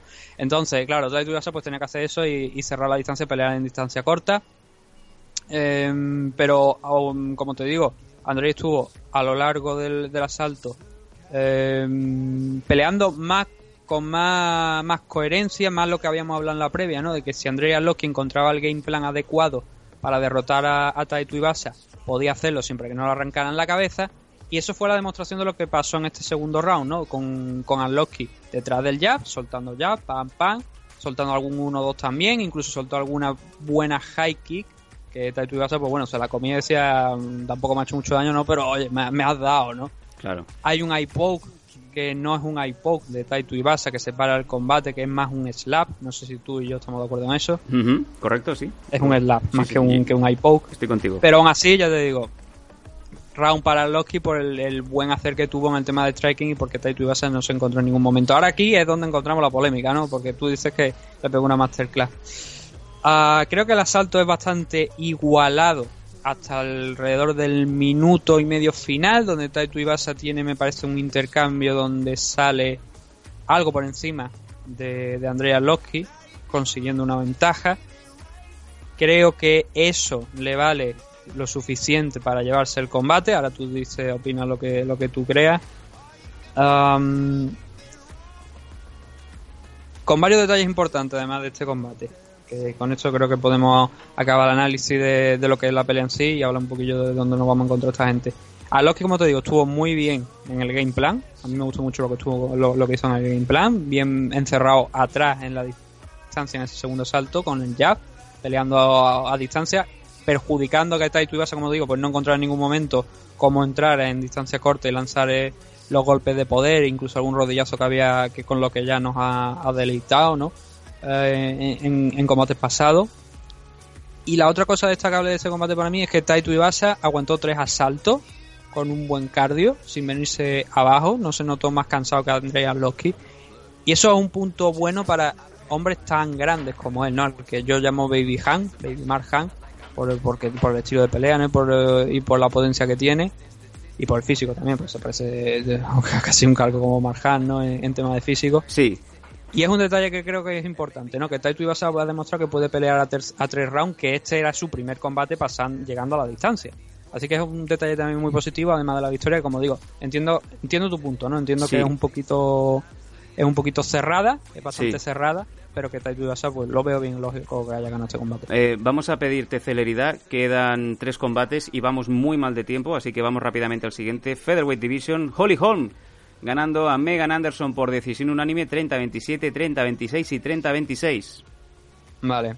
Am, tenemos aquí a Anderson, creo que lo máximo que hace en este combate, y te lo digo con la mano en el corazón, es lo que hace al principio. Em, un buen par de manos, un rodillazo que hace que, que Holly Hall pues le tiemblen un poquito las piernas, pero que Holly sabe, eh, o sea, tiene tira de experiencia, cierra la distancia, consigue enganchar a, a Anderson en, el clinch, llevársela contra la jaula y derribarla, a intentar de- trabajar ahí, intentar derribarla y conseguir eh, controlar la situación, recuperarse de ese rodillazo que le ha metido y como digo, controlar la, pelea. Muy poquito en este primer asalto en el tema de striking de ambas, pero incluso el takedown ese que realizó al final de este primer asalto Holly Hall, creo que eh, controló tanto la pelea que, bueno, el control no es el primer, el primer, o sea, el primer criterio que nos encontramos a la hora de jugar los combates, pero como fue tan igualado, sí que pasamos a lo del tema del control y creo que ahí eh, Holly Holm podemos considerar que ganó ese primer asalto. El segundo, vemos que Holly Holm está haciendo el mismo game plan que, que está haciendo antes en el, en el primer asalto, habiendo una, una diferencia entre ambos, creo que es evidente, ¿no? Que quizás lo más sabio para que no te partieran la cara y sabiendo que Holly Holm difícilmente iba a sacar hiking, ¿no? De, como por ejemplo la que no quedó a Ronda Rousey contra Megan Anderson, simplemente porque Megan Anderson incluso había una cuenta, ah, una cuenta parodia, ¿no? De Ariel Helwani que decía que se había cancelado la pelea porque le había pegado un cazazo al techo, en el caso de Megan Anderson, ¿no? Que había gente que se lo estaba tragando hasta que veían que, la idea de la cuenta no era la de Helwani realmente. Pero eh, eh, Holly Hall, como te digo, pues haciendo el, game plan más inteligente, que era intentar derribarla, presionarla contra la jaula, controlarla, que no hubiera distancia entre ambas, ¿sabes? Para que eso lo pudiera explotar Megan Anderson y nuevamente consiguiendo derribarla tras agarrar un, un rodillazo que lanza Megan, mantenerla en el suelo con algunos golpes, no demasiado quizás, pero sí lo suficiente para asegurar también este segundo round. Incluso llegó al mount, soltó algunos golpes más que ya sí, ya sí lo veíamos que eran más fuertes en alrededor del final de- del asalto, que creo me parece que fueron unos dos minutos que estuvo aproximadamente, creo, Holly Hall en posición superior, eh, no sé si en mount, pero en posición superior estuvo, me parece que esos dos minutos aproximadamente del último, del segundo asalto. Y aquí ya teníamos un 10, incluso podíamos a lo mejor no sé si tengo por aquí, me parece, a ver, vamos a ver la- las puntuaciones, vale. Hay 2.30-26, Kelvin Cowell le dio un 18 a este asalto. Y Michael Bell le dio un, un 18 en el tercer asalto, que es prácticamente más de lo mismo que habíamos visto en, en los, en los, en los rounds anteriores. Holly Hall controlando, bien contra la jaula, bien, bueno, sí, en- sí, aquí en este asalto también consiguió derribar a Megan Anderson, pero anulando por completamente, com- por completo cualquier posible ofensiva que, pudiera lanzar Megan Anderson, hasta el punto que estamos viendo por aquí, que fueron 15 golpes los que lanzó Megan Anderson en este round por 60 de, de. Eso a ojos de, eh, de los jueces, y tenemos por aquí, porque ahora en el, en el main event vamos a hablar de ello, eh, de la Unified Rule. Hay tres criterios para dar un 18, vamos a adelantarlo ya. Uno es la- el dominar el combate, el otro es hacer algo, o sea, dominar el, asalto, hacer algo que provoque un- una clara, o sea, un problema tanto físico ¿no? como de habilidades en, el rival y la duración de, la, de este dominio ¿no? que, que tiene que, que pueda tener el luchador. Mínimo dos criterios de esos tres que hay que hacer, eh, hay que cumplir para darle un 18 al round. Holly Holm lo hace seguro en el 3 y, se, y discutible a lo mejor en el 2, podemos discutirlo, pero seguro, seguro en el 3, con lo cual es una victoria dominante de Holly Holm. El 30-26, incluso el 30-25 creo que podría llegar a estar justificado. Y como ha dicho, oh, ¿quién había sido la que había dicho esto? No recuerdo ahora quién había sido. Alguien había hablado del tema de Megan Anderson y habían dicho que por fin la habían expuesto, ¿no? Y por qué quería pelear directamente con Cyborg. Y es que esto es así. Megan Anderson ha perdido el gran día de paga. Se iba a enfrentar contra Cyborg, iba a cobrar el dinero de retador.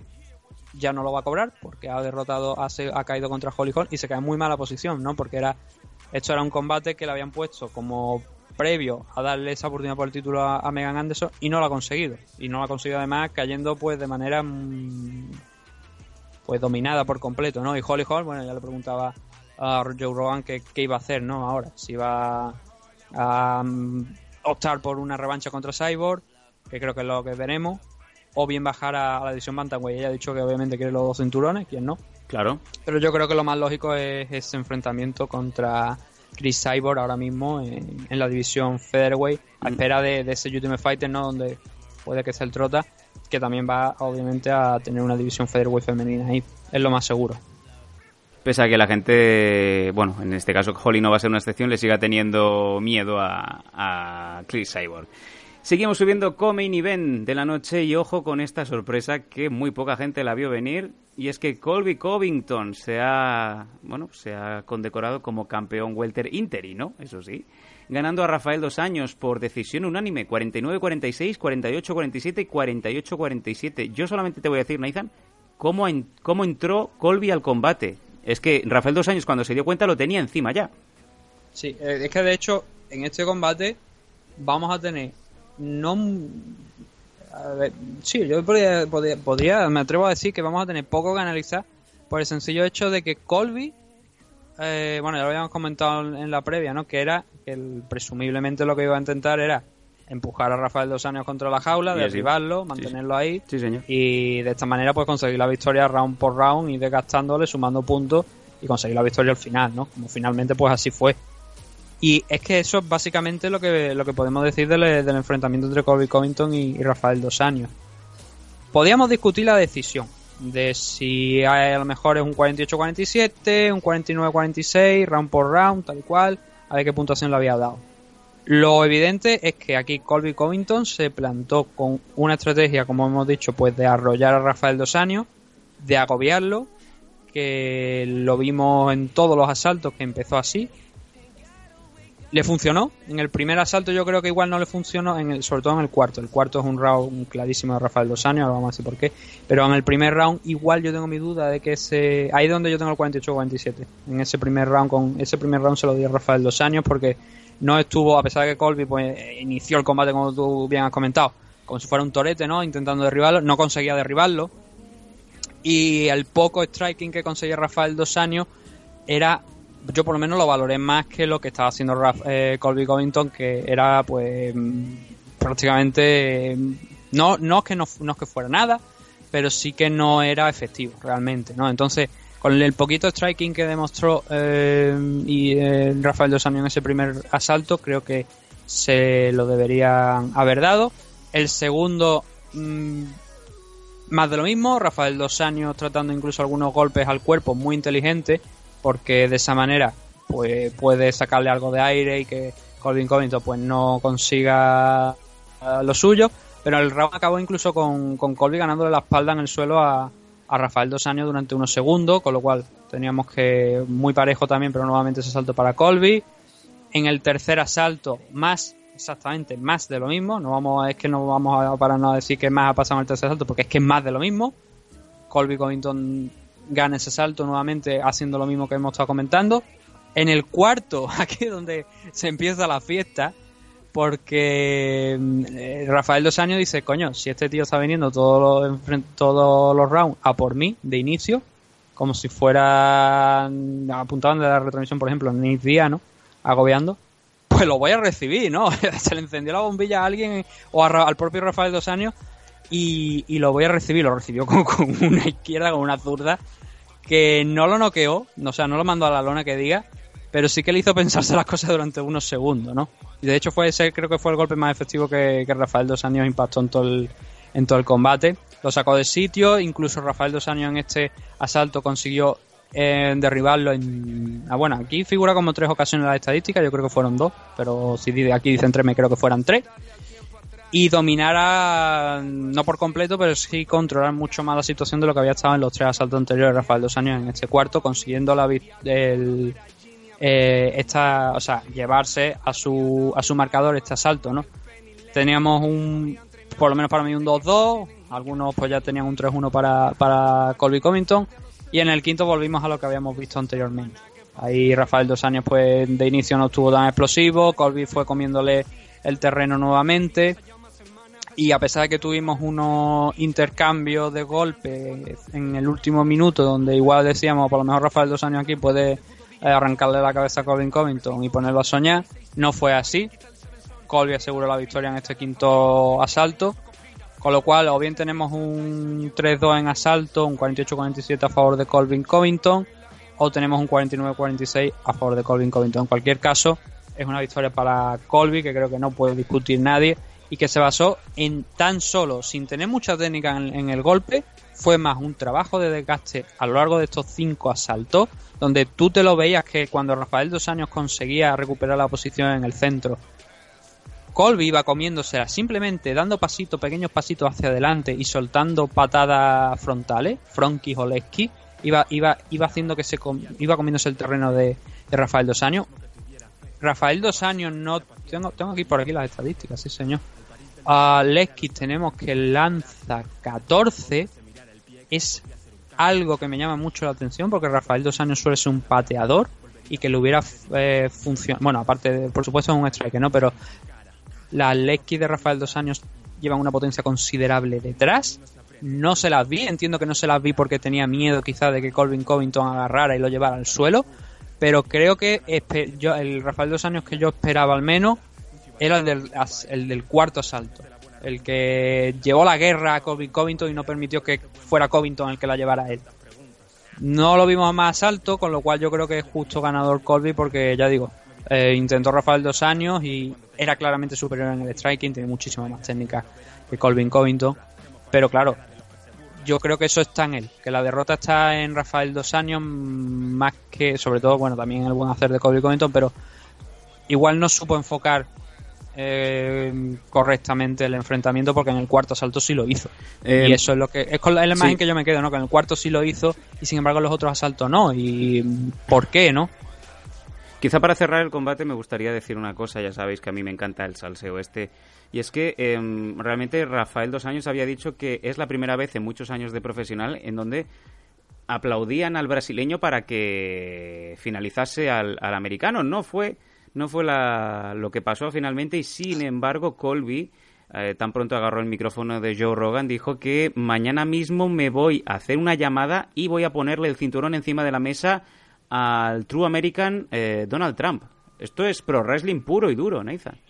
Bueno, ha dicho Dana White que, le- que va a intentar ponerle en contacto con Donald Trump para que pueda poner el cinturón allí en la Casa Blanca. ¿no? Sí, bueno, eso con, esto vi- con claro, permiso de... Con permiso, te iba a decir, con permiso de, de la Kardashian, ¿no? Que el otro día estuvo con Trump. O sea, para lo que quiere bien que abre la puerta, el cabrón.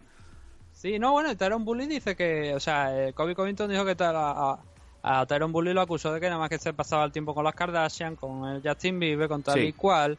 eh, y eh, hay una cosa que me hizo gracia de la de la de la de esto de la de la mm, Declaraciones. entrevista que hace con Joe Rogan, de la entrevista que hace Joe Rogan que dice you can ride, you can, you can hide Sí, eso es muy y, child, y luego dice eh, I'm coming for you. Tú imagínate si se llega a ser un Booker T y dice, I'm coming for you, nigga. sí, sí, sí, sí. O sea, le prenden fuego al octagón allí en plan Juana de Arco, ¿sabes? Sí, sí, no Con- sale, no sale de Con ahí. la lona como, como, como, como de esto para prenderle fuego y, y BJ Penn que estaba en el público como palo, porque como no se mueve, digo yo, lo mismo lo pueden fijar ahí a Kobe Covington en el palo de que, que, que BJ Penn y prenderle fuego, ¿no? A los Juana de Arco. Sí, señor. Eso también acabaría con BJ Penn, ¿no? BJ, Pe- BJ Penn que estaba con Matt Hughes, lo- el cual Sí. pues eh, estábamos muy contentos. Se le veía bastante bien a Matt Hughes, recordemos que pasó unos años malísimos Ah, con aquel accidente de tráfico en donde bueno un tren le arrolló prácticamente y, y durante varias semanas se especuló de que no, no iba a salir de esa y sin embargo pues ahí lo teníamos, ¿no? Sí, sí, En no, la fin. verdad es que sí. Tú tienes, tienes razón, se lo vio bastante bien al, hombre. Y respecto a lo que tenemos aquí, bueno, Rafael Dos Años es la primera derrota que, que tiene después de subir a, a Welterweight. Y en el caso de Covin Covington, yo creo que no es el. Yo, yo creo que no va a llegar muy lejos. ¿Tú crees? Pero- ya tiene, de momento no. ya tiene un cinturón, será interino, pero ya lo tiene. Claro, es que ese es el problema. que yo tengo la, la opinión y mucha gente tiene la sensación de que no va a llegar muy lejos por, porque, bueno, el estilo que tiene realmente en striking, a pesar de que golpeó prácticamente lo mismo, incluso más que Rafael Dos Años, eran golpes que no llevaban a ver, alma detrás, por decirlo de alguna manera, ¿sabes? Ni malas intenciones, sino que eran más por de gastar, controlar la- el, el combate e intentar ganarlo, como digo, en la distancia. Si se da la oportunidad de finalizarlo, pues maravilloso. Pero no es una maravilla de estilo, la verdad. Y creo que me parece que hasta, hasta en cierto modo él lo reconoce y dice, bueno, yo gano por lo menos. O sea, que el, el- mi, de- mi estilo no es más efectivo, pero, o sea, no es el mejor, el más bonito, pero gano, ¿no? Vamos a El irnos que a directamente. tener, claro, lo que te quiero decir es que el problema es que va a tener a Tyron Bully delante. Vámonos a ir va a directamente ser La al- pelea, pues obviamente, teniendo en cuenta que Colby Covington Rápido. es el, el campeón interino, que no entiendo, ya lo expliqué en la previa, porque este hombre, eh, pues, o sea, porque este combate era por el título interino, teniendo en cuenta que hasta el propio uh, Tyron Bully ha dicho que espera su regreso Mm. para agosto. Digo yo, no entiendo por qué hacéis esto si dentro de dos meses va a estar peleando Bully Porque- contra, contra Covington o contra alguien, porque yo ya no tengo tan claro que el próximo evento, o sea, el próximo combate de Tyron Bully, si en agosto vaya a ser contra Colby Covington después de los 25 minutos de la noche. Bueno, y veremos a ver qué pasa con ese cinturón, a ver si es el propio Woodley el que se presenta en agosto y si se hace o no. Quizá más me creo de que Woodley va a volver a caerse de- del combate más que otra cosa, pero bueno, ya se verá. Nos vamos al main event, nos vamos al combate estelar de la noche con el temazo que a Nathan le encanta. Vamos allá. Siempre en el juego esto no va a cambiar. Encuentran 100.000, declaran la mitad. Encuentran 10 kilos, 5 llegarán. Preguntan por ahí dónde está lo demás. En menos de un mes en la calle estará. Por el mismo sello el doble pagarás. Aún no lo entiendes, es duro, ¿verdad? La auténtica mafia son ellos, chaval. Ladrones de infancia, grupos secretos. Gente que cree que el dinero es respeto. No me desprestigias diciendo camello. Por un camello con pijo terrero. Nunca has seguido el juego, pero te has pasado de fresco. Ya tenemos los huevos negros. Por lo del paro te debo. Jornadas de 20 Por lo del paro te debo un meco, nos vamos al main event. Robert ya este tío. Me encanta, me encanta esta canción. Tendría que ser un himno. En vez de el himno de España, tendrían que poner este temazo. Eh, en la middleweight, campeón y reteniendo Robert Whittaker, reteniendo porque, bueno, ha ganado, no ha perdido cinturón, a Joel Romero por una split decision, 48-47, 47-48 y 48-47, Nathan.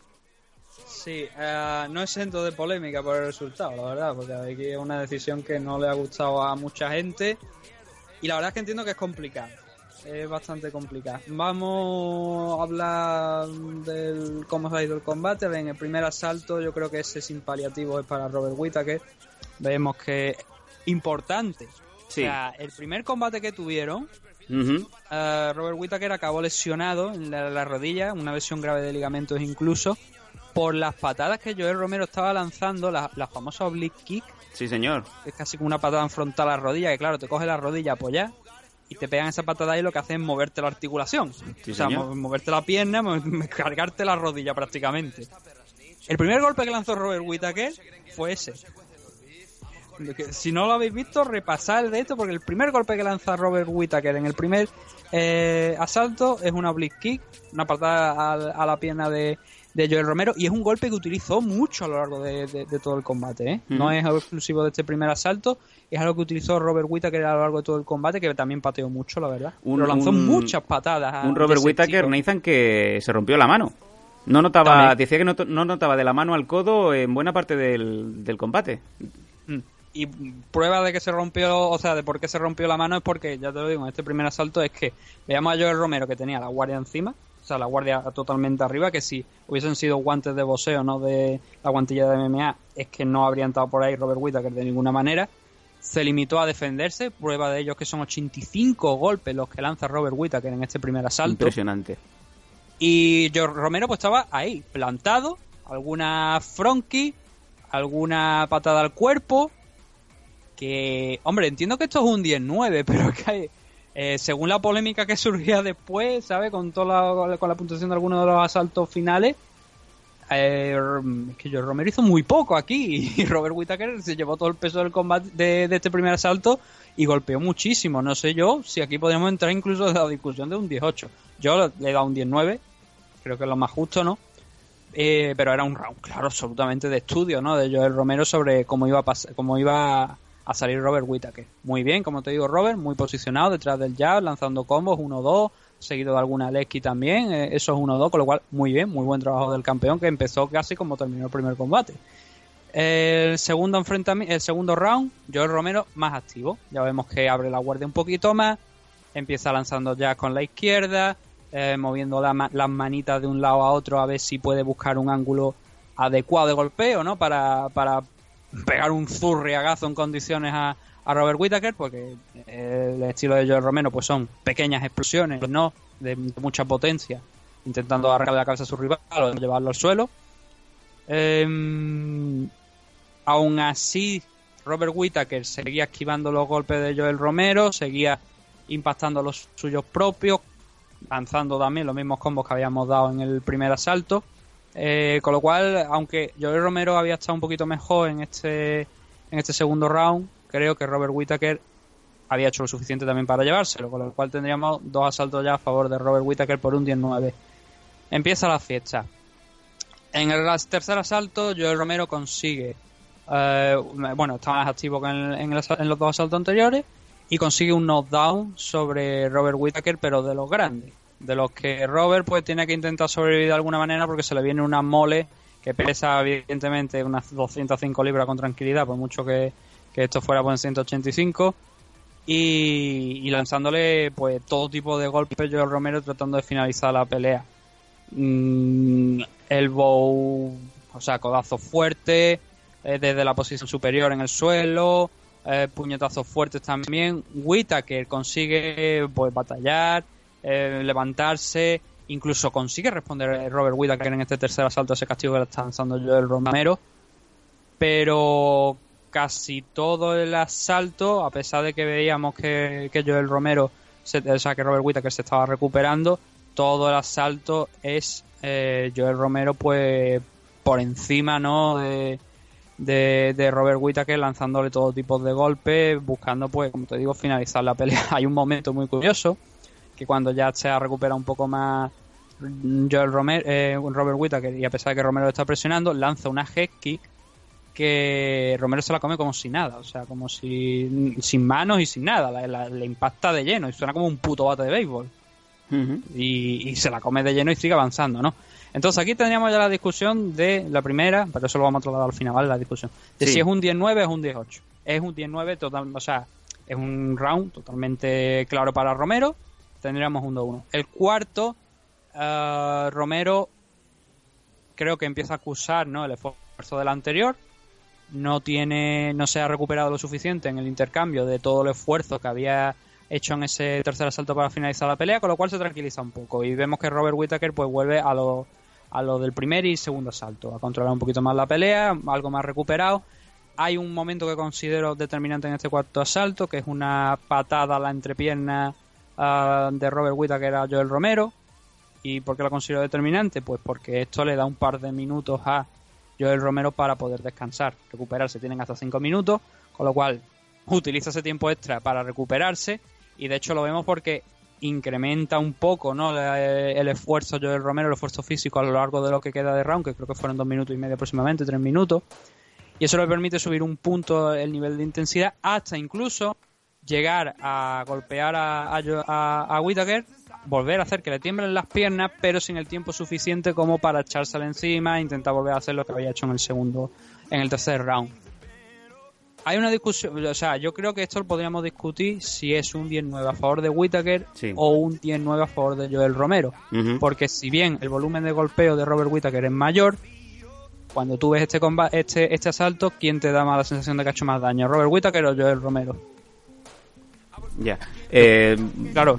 no sé, yo es que soy muy pro Romero. Yo todo lo que vea de Romero digo que para mí ha sido Romero.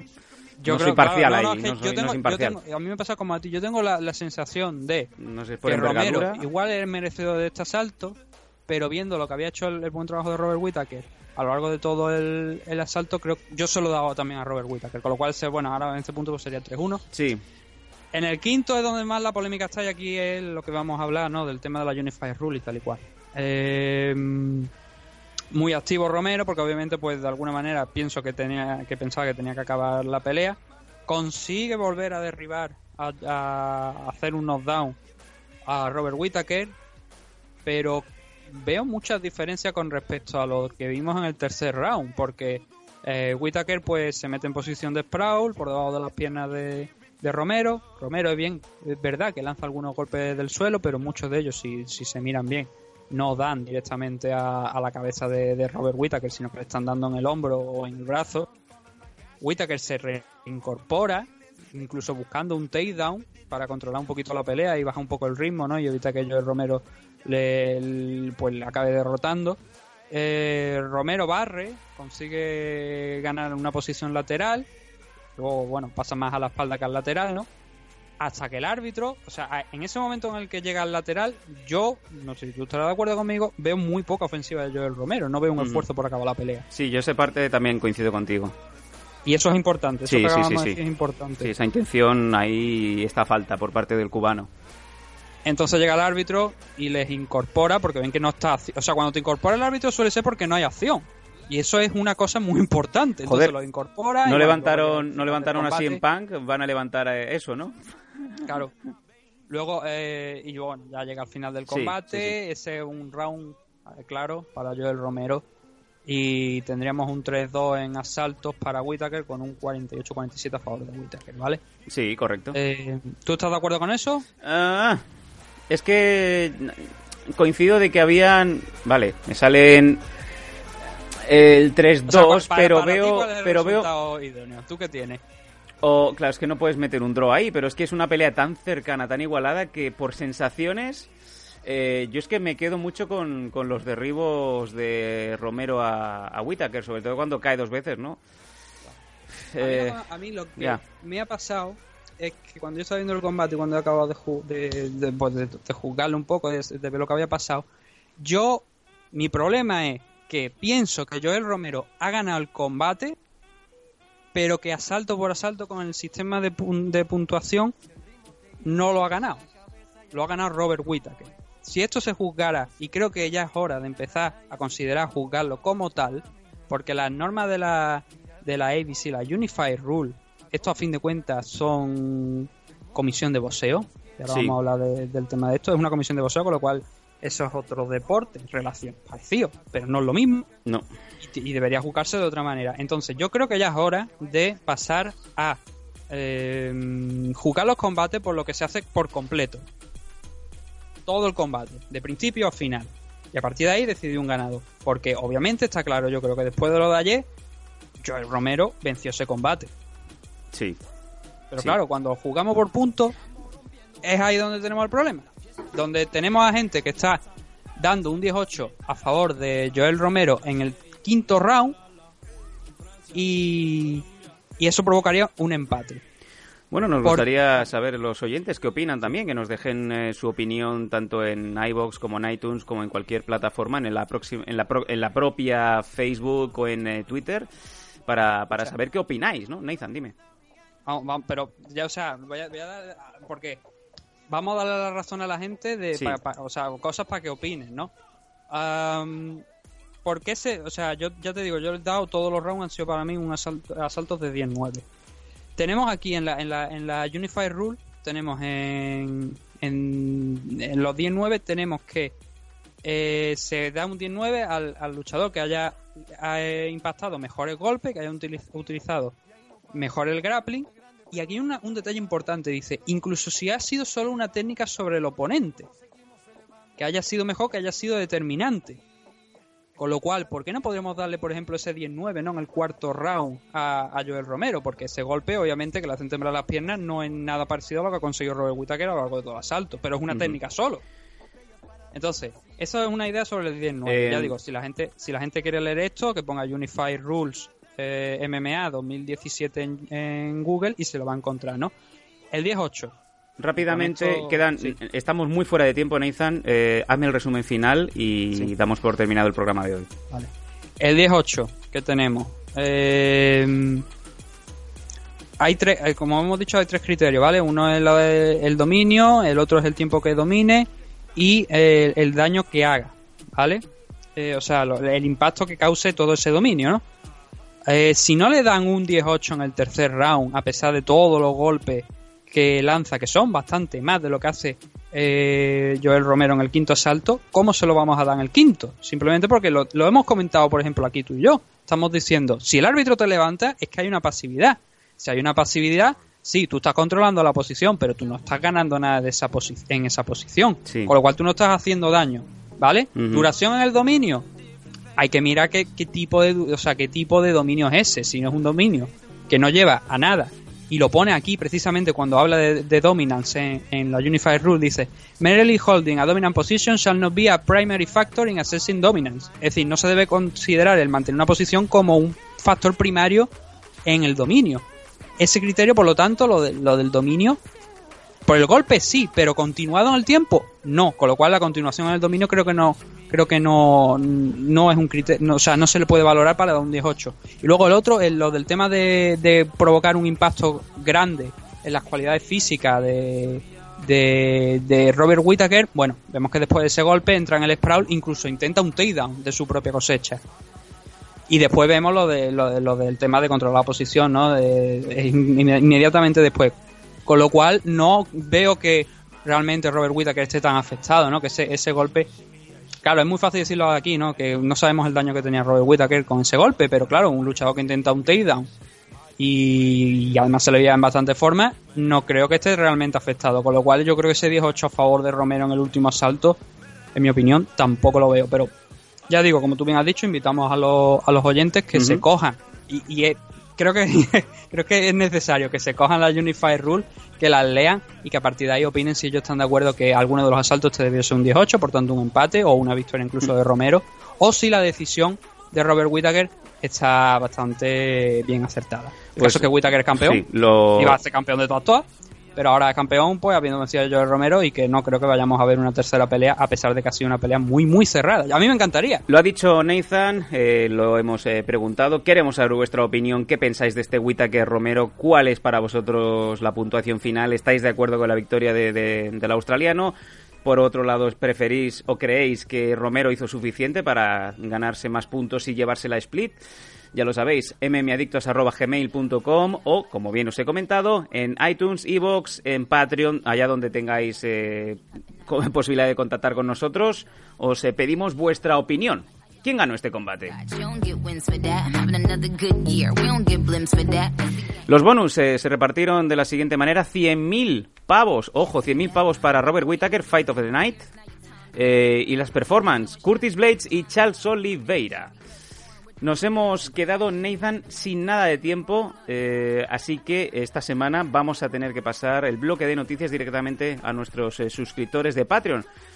Tienes eh, dos segundos por si quieres comentar algo fuera ya de, de- de destacar de este UFC 225. Si no, ya te digo, lo comentamos en exclusiva para nuestros suscriptores. te digo, yo por- bueno, yo por mí lo haría, ¿sabes? De que de acceso, aunque fuera una media hora extra de, de noticias, porque hay cosillas Sí, importantes que estamos totalmente fuera de tiempo y no va a ser posible hoy. Bueno, pues entonces tendremos que dejarlo para, para Patreon. Y nada, hombre, simplemente pues un buen pay-per-view que no ha sido todo lo bueno que teníamos a lo mejor por el tema de muchas decisiones, pero ha estado bastante bien por suerte ese main event. Así que bien, buenas sensaciones, la verdad. eh, un dinero empleado bien, la verdad. Y oye, a ver qué es lo siguiente, ¿no? Ya luego viene Cerrone contra Edward, creo, dentro de un par de semanas, así que esta semana estaremos algo más tranquilos, ¿no? No habrá previa, pero bueno, sí habrá programa obviamente para los de Patreon y tal igual. Aprovecharemos para hacer un poco de actualización de contenido y quizá meterle más noticias a, a los suscriptores que, que se merecen un poquito. También algunas cositas que, que sabemos, algunas noticias muy concretas de España también van a ser directas para nuestros Patreons. Lo dicho, nos vemos en unos días, Nathan. Muchas gracias por tu aportación. Análisis denso. No os podréis quejar dos horazas de, de análisis como, como se solía hacer antaño. Nos vemos en unos días, Nathan. Mm, nos vemos en unos días.